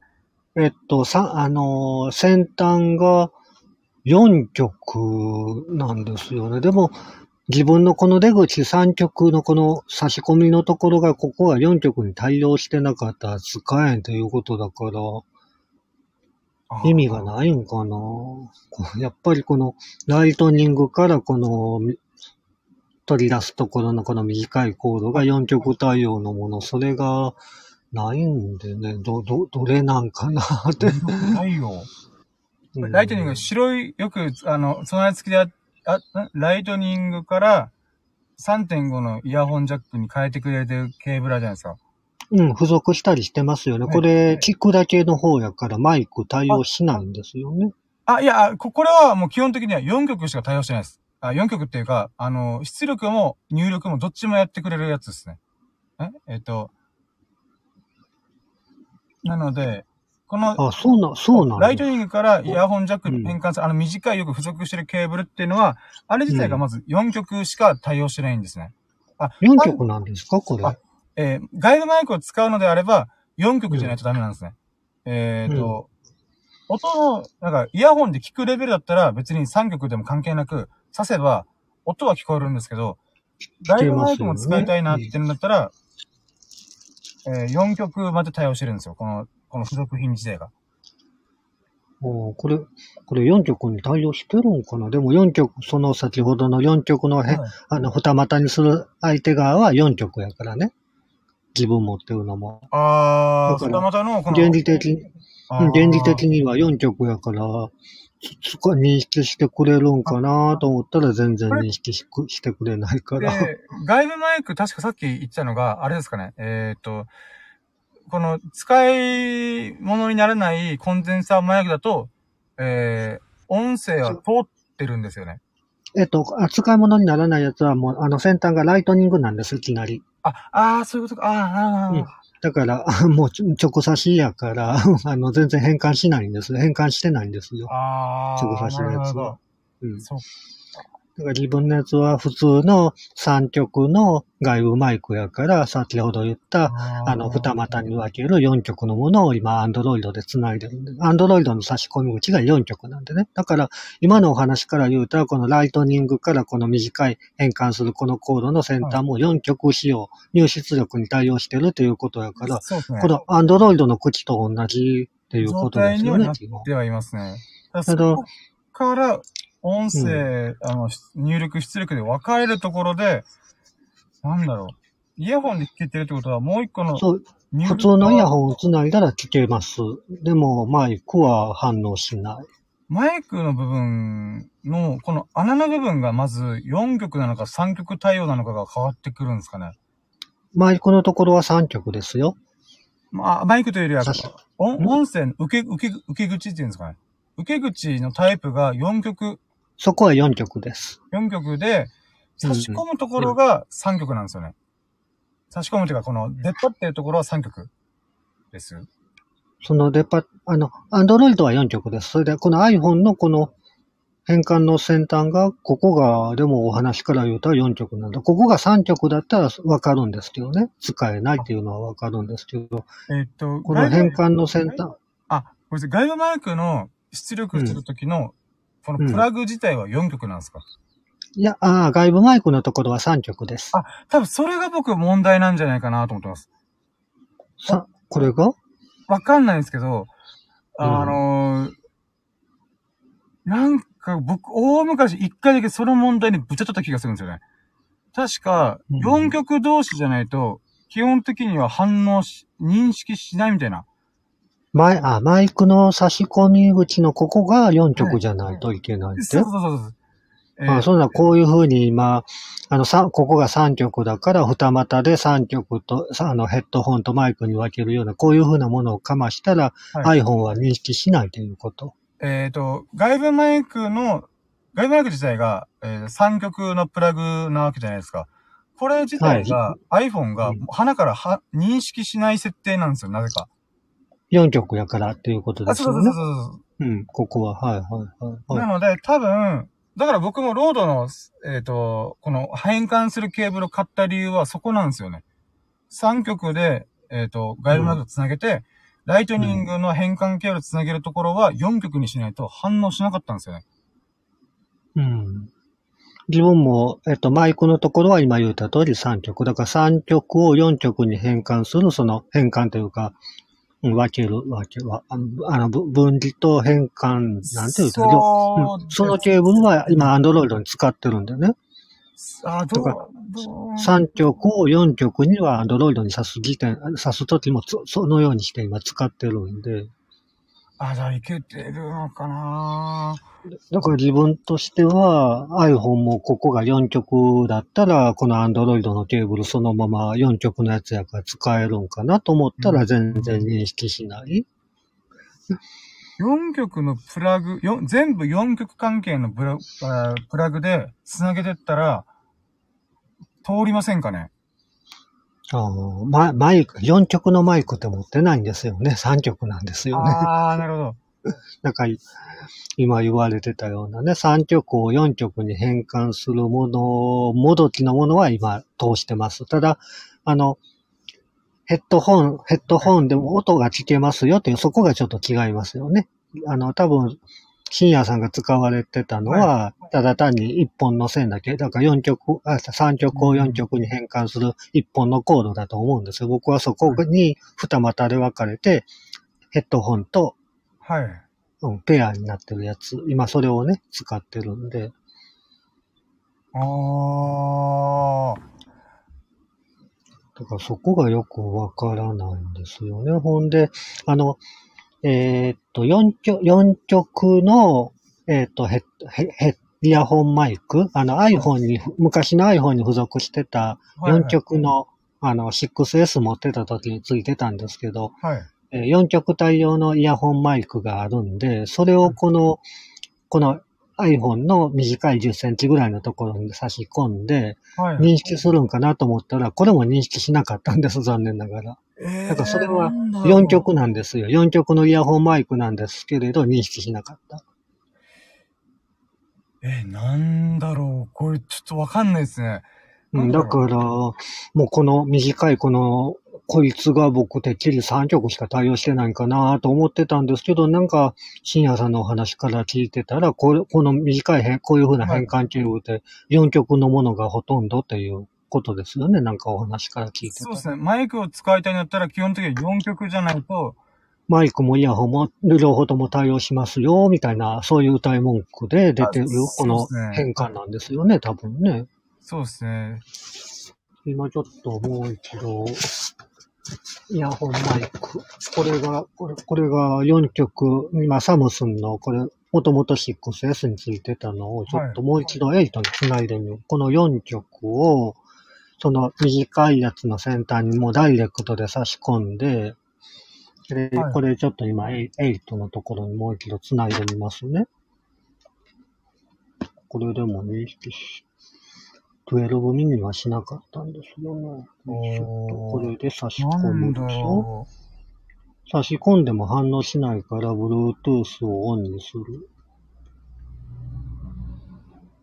う。なんすかね。うん、やっぱりここであの、Bluetooth オンにしたら、ここの下のデバイスっていうところに、コンデンサーマイクとか言って、その、あの、ライトニング専用のマイクはここに出てくる。とあの、ポップアップみたいな感じで出てくるんですわ。それが今出てきてないから、やっぱりぐるぐるぐるぐる回ってるだけで、抜き差ししても全然出てこないから認識してないだと思いま。す、多分。出てこない、やっぱり。こなのねこの短いやつ、これが、うーんあの、I- iPhone のやつってなんか NFC かなんかに対応しとかなあかんってなんかありましたよね、そういうの。ああ、なんかそれもありましたね。うん、ああれに、が対応してないんかな。ああ、かもしれないです。4曲でも確かに2種類ありましたね。ああーに、2種類もあるんで、なんかあるんですか？あ、そう。その、今なんか N なんちゃらみたいなものが2種類あって、確か日本とかアメリカの企画が同じ4曲の設定で、確か違った気がするんですよね。順番が違う4曲らしくて。そその場合は反応しないと、確かなんか書かれてたんですよね。でもちょっともう専門的すぎて僕あんまり調べてなくて、もしかしたら4曲の中でも、えー、そういう違いがあって、僕がたまたま弾いたやつが対応したやつだ、やつだから反応してただけで、本当は多分、うーん、いけてたのかもしれない。あ、いけないやつも混じってたのかもしれないですよ。4曲だから。自分のやつはやっぱりその NFC かなんとか企画とかいうやつに対応してないんかな、やはり。あーかもしれないですそね。、それに対応してる対応してないというのが、あの、楽天とかアマゾンとかで見てても書いてないんですよね、ほとんど。ああ、もう、大博打やってますね。だか自分はそれがわからんかったから、とりあえずまあ安いのはやめたんですよ。あんまりにも安い、あの、1000円以下のものやったら多分無理やろうと思ったから。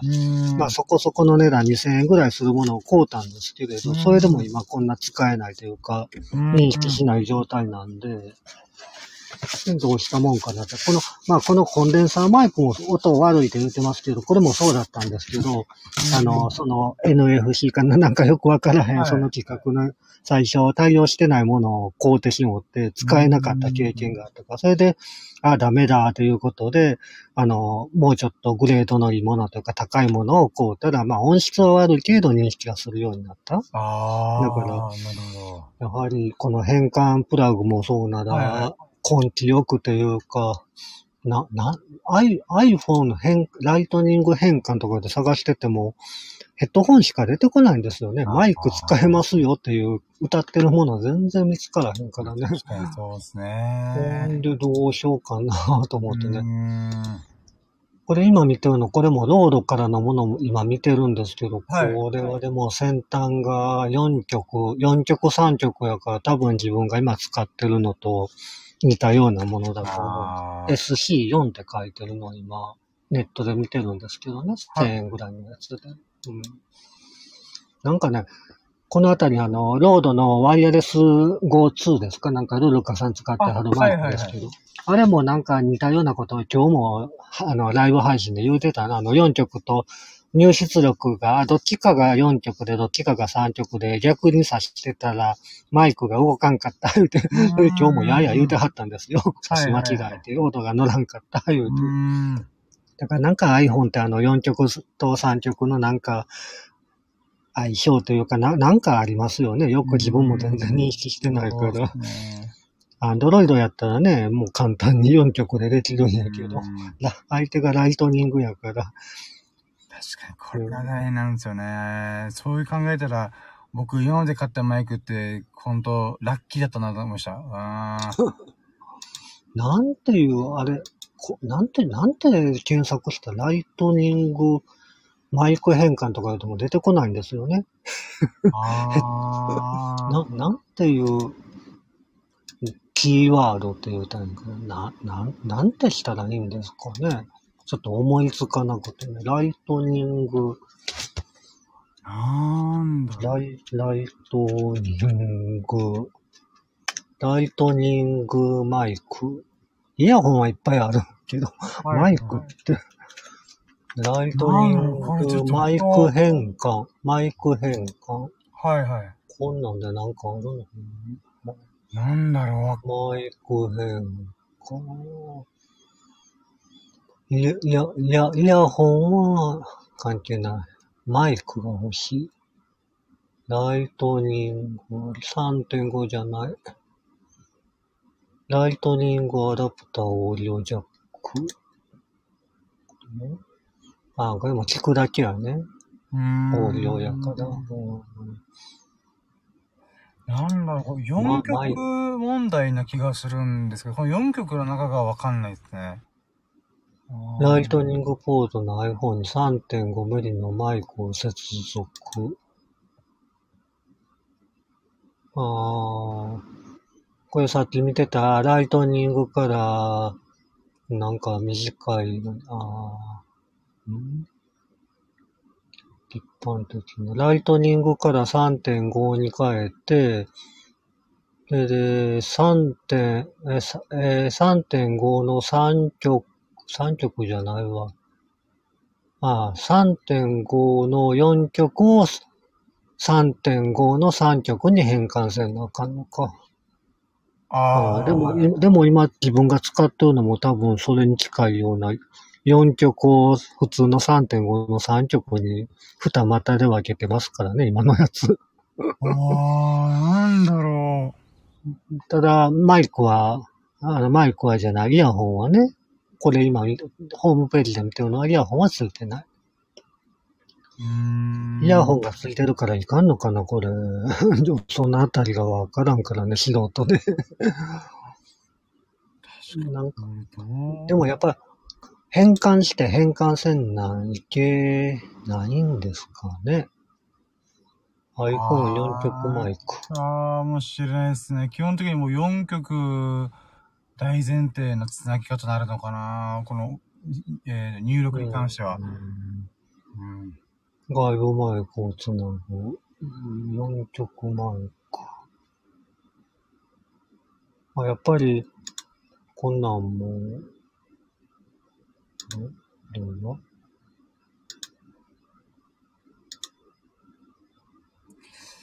これ、これで、4曲プラグ。4曲マイク。これはアップルのサイトやな4曲音声。マイクが反応しない。うん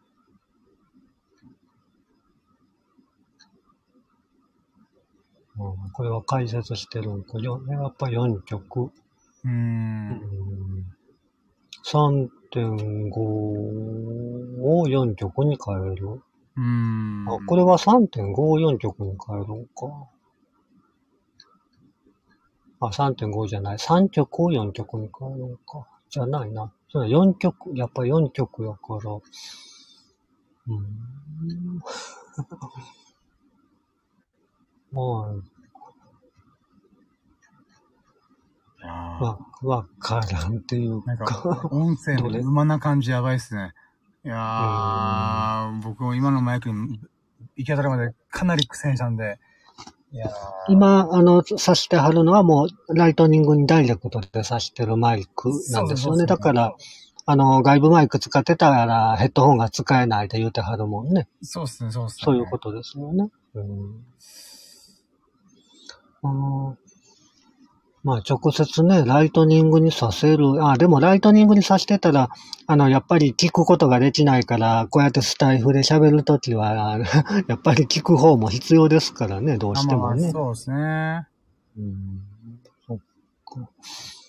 4直にプラグじゃないし。あ、ちょっといいふら、すいません。あ、もうちょっと5時半になったんで、ちょっとそろそろ。あおわかりましたあ大丈夫ですか、はちょっと多分僕またがそうだ4曲が気になるんじゃないかなと、ちょっと思いました、聞いてて。はい。うん。とな、またちょっとまた調べてみますわ。わからないんで。すいません、ちょっと、はいお役に立てず申し訳ないです。いえいえ、こちらこそ。うんそんな、あの、またよろしくお願いします。あはいはい、失礼しどうもありがとうございま。ますいはます。ケース。あ、はい、ということで、いいピアノさん、本当にありがとうございました。ちょっともう5時半になってね、ちょっと2時間超えたんで、えー私、ちょっとそろそろ、えー、ラキラジ終了して、あと、膀胱がパンパンです。すいません。はい。ということでね、えー、じゃあここまでお付き合いいただき、えー、本当にありがとうございました。えー、で今日のラキラジ、ま、もうね、最後に、えー、41ラッキーとしてね、イーフタネルさんのコラボ配信が、コラボ、音声参加っていうのかなうん、できたのがとっても嬉しいです。ありがとうございます、本当に。いやー、いつも本当にありがとうございます。でね、このマイク関係に関しては本当ね、音声は泥沼だからね。なんか、あー、イーフチャンネルさんも、え僕に機材のいろはをいろいろ教えてくれた人が、あー、これどうなんだろうなっていう前やつが、ってことは僕今までのマイク、ラッキーだったんだなと思って。うーん、いや、ほんとね、イーフチャンネルさんのお悩みが解決することをね、本当に祈っております。いやー、いやー、お役に立てたかなー、まあ自分の中で4曲としか言えない、言えないっていうね、うん、私の中で浅い浅いあれだったけど。まあまあ、とりあえずね、あの、僕もちょっと軽くもう一回調べてみようかなと思います。はい。ということで、まあ、2時間半にわた、あ、2時間20分か、にわたり、えーお付き合い、本当に本当にありがとうございました。で、イーフチャンネルさん、本当にありがとうございます。コラボ配信嬉しかったです。イェイで、あとは、そうだ、アーカイブで2時間20分聞いてくれた、えー、いつさんの奥なったり、秀樹さんとか、えー、本当にありがとうございます。で、他の、それ以外の方もね、きほこんな、この時間まで聞いてくれて本当にありがとうございます。はい。で、面白いな、いいなと思ってくれましたら、えーコメントやフォロー、ハートマークはぜひとも何卒よろしくお願いいたします。で、そしてね、この2時間20分の手でお付き合いできた優しい優しい皆様。そんなね、あの、そこのあなた様が聞いてくれてるそこのあなた、えー、がね、ほがらかな日々と、幸多き日々を過ごすことを心の底から祈っております。Thank you for listening. Have a nice day! イはい、ということで、あ、またコメントあります。いい二人さんからありがとうございました。ということで、こちらこそありがとうございました。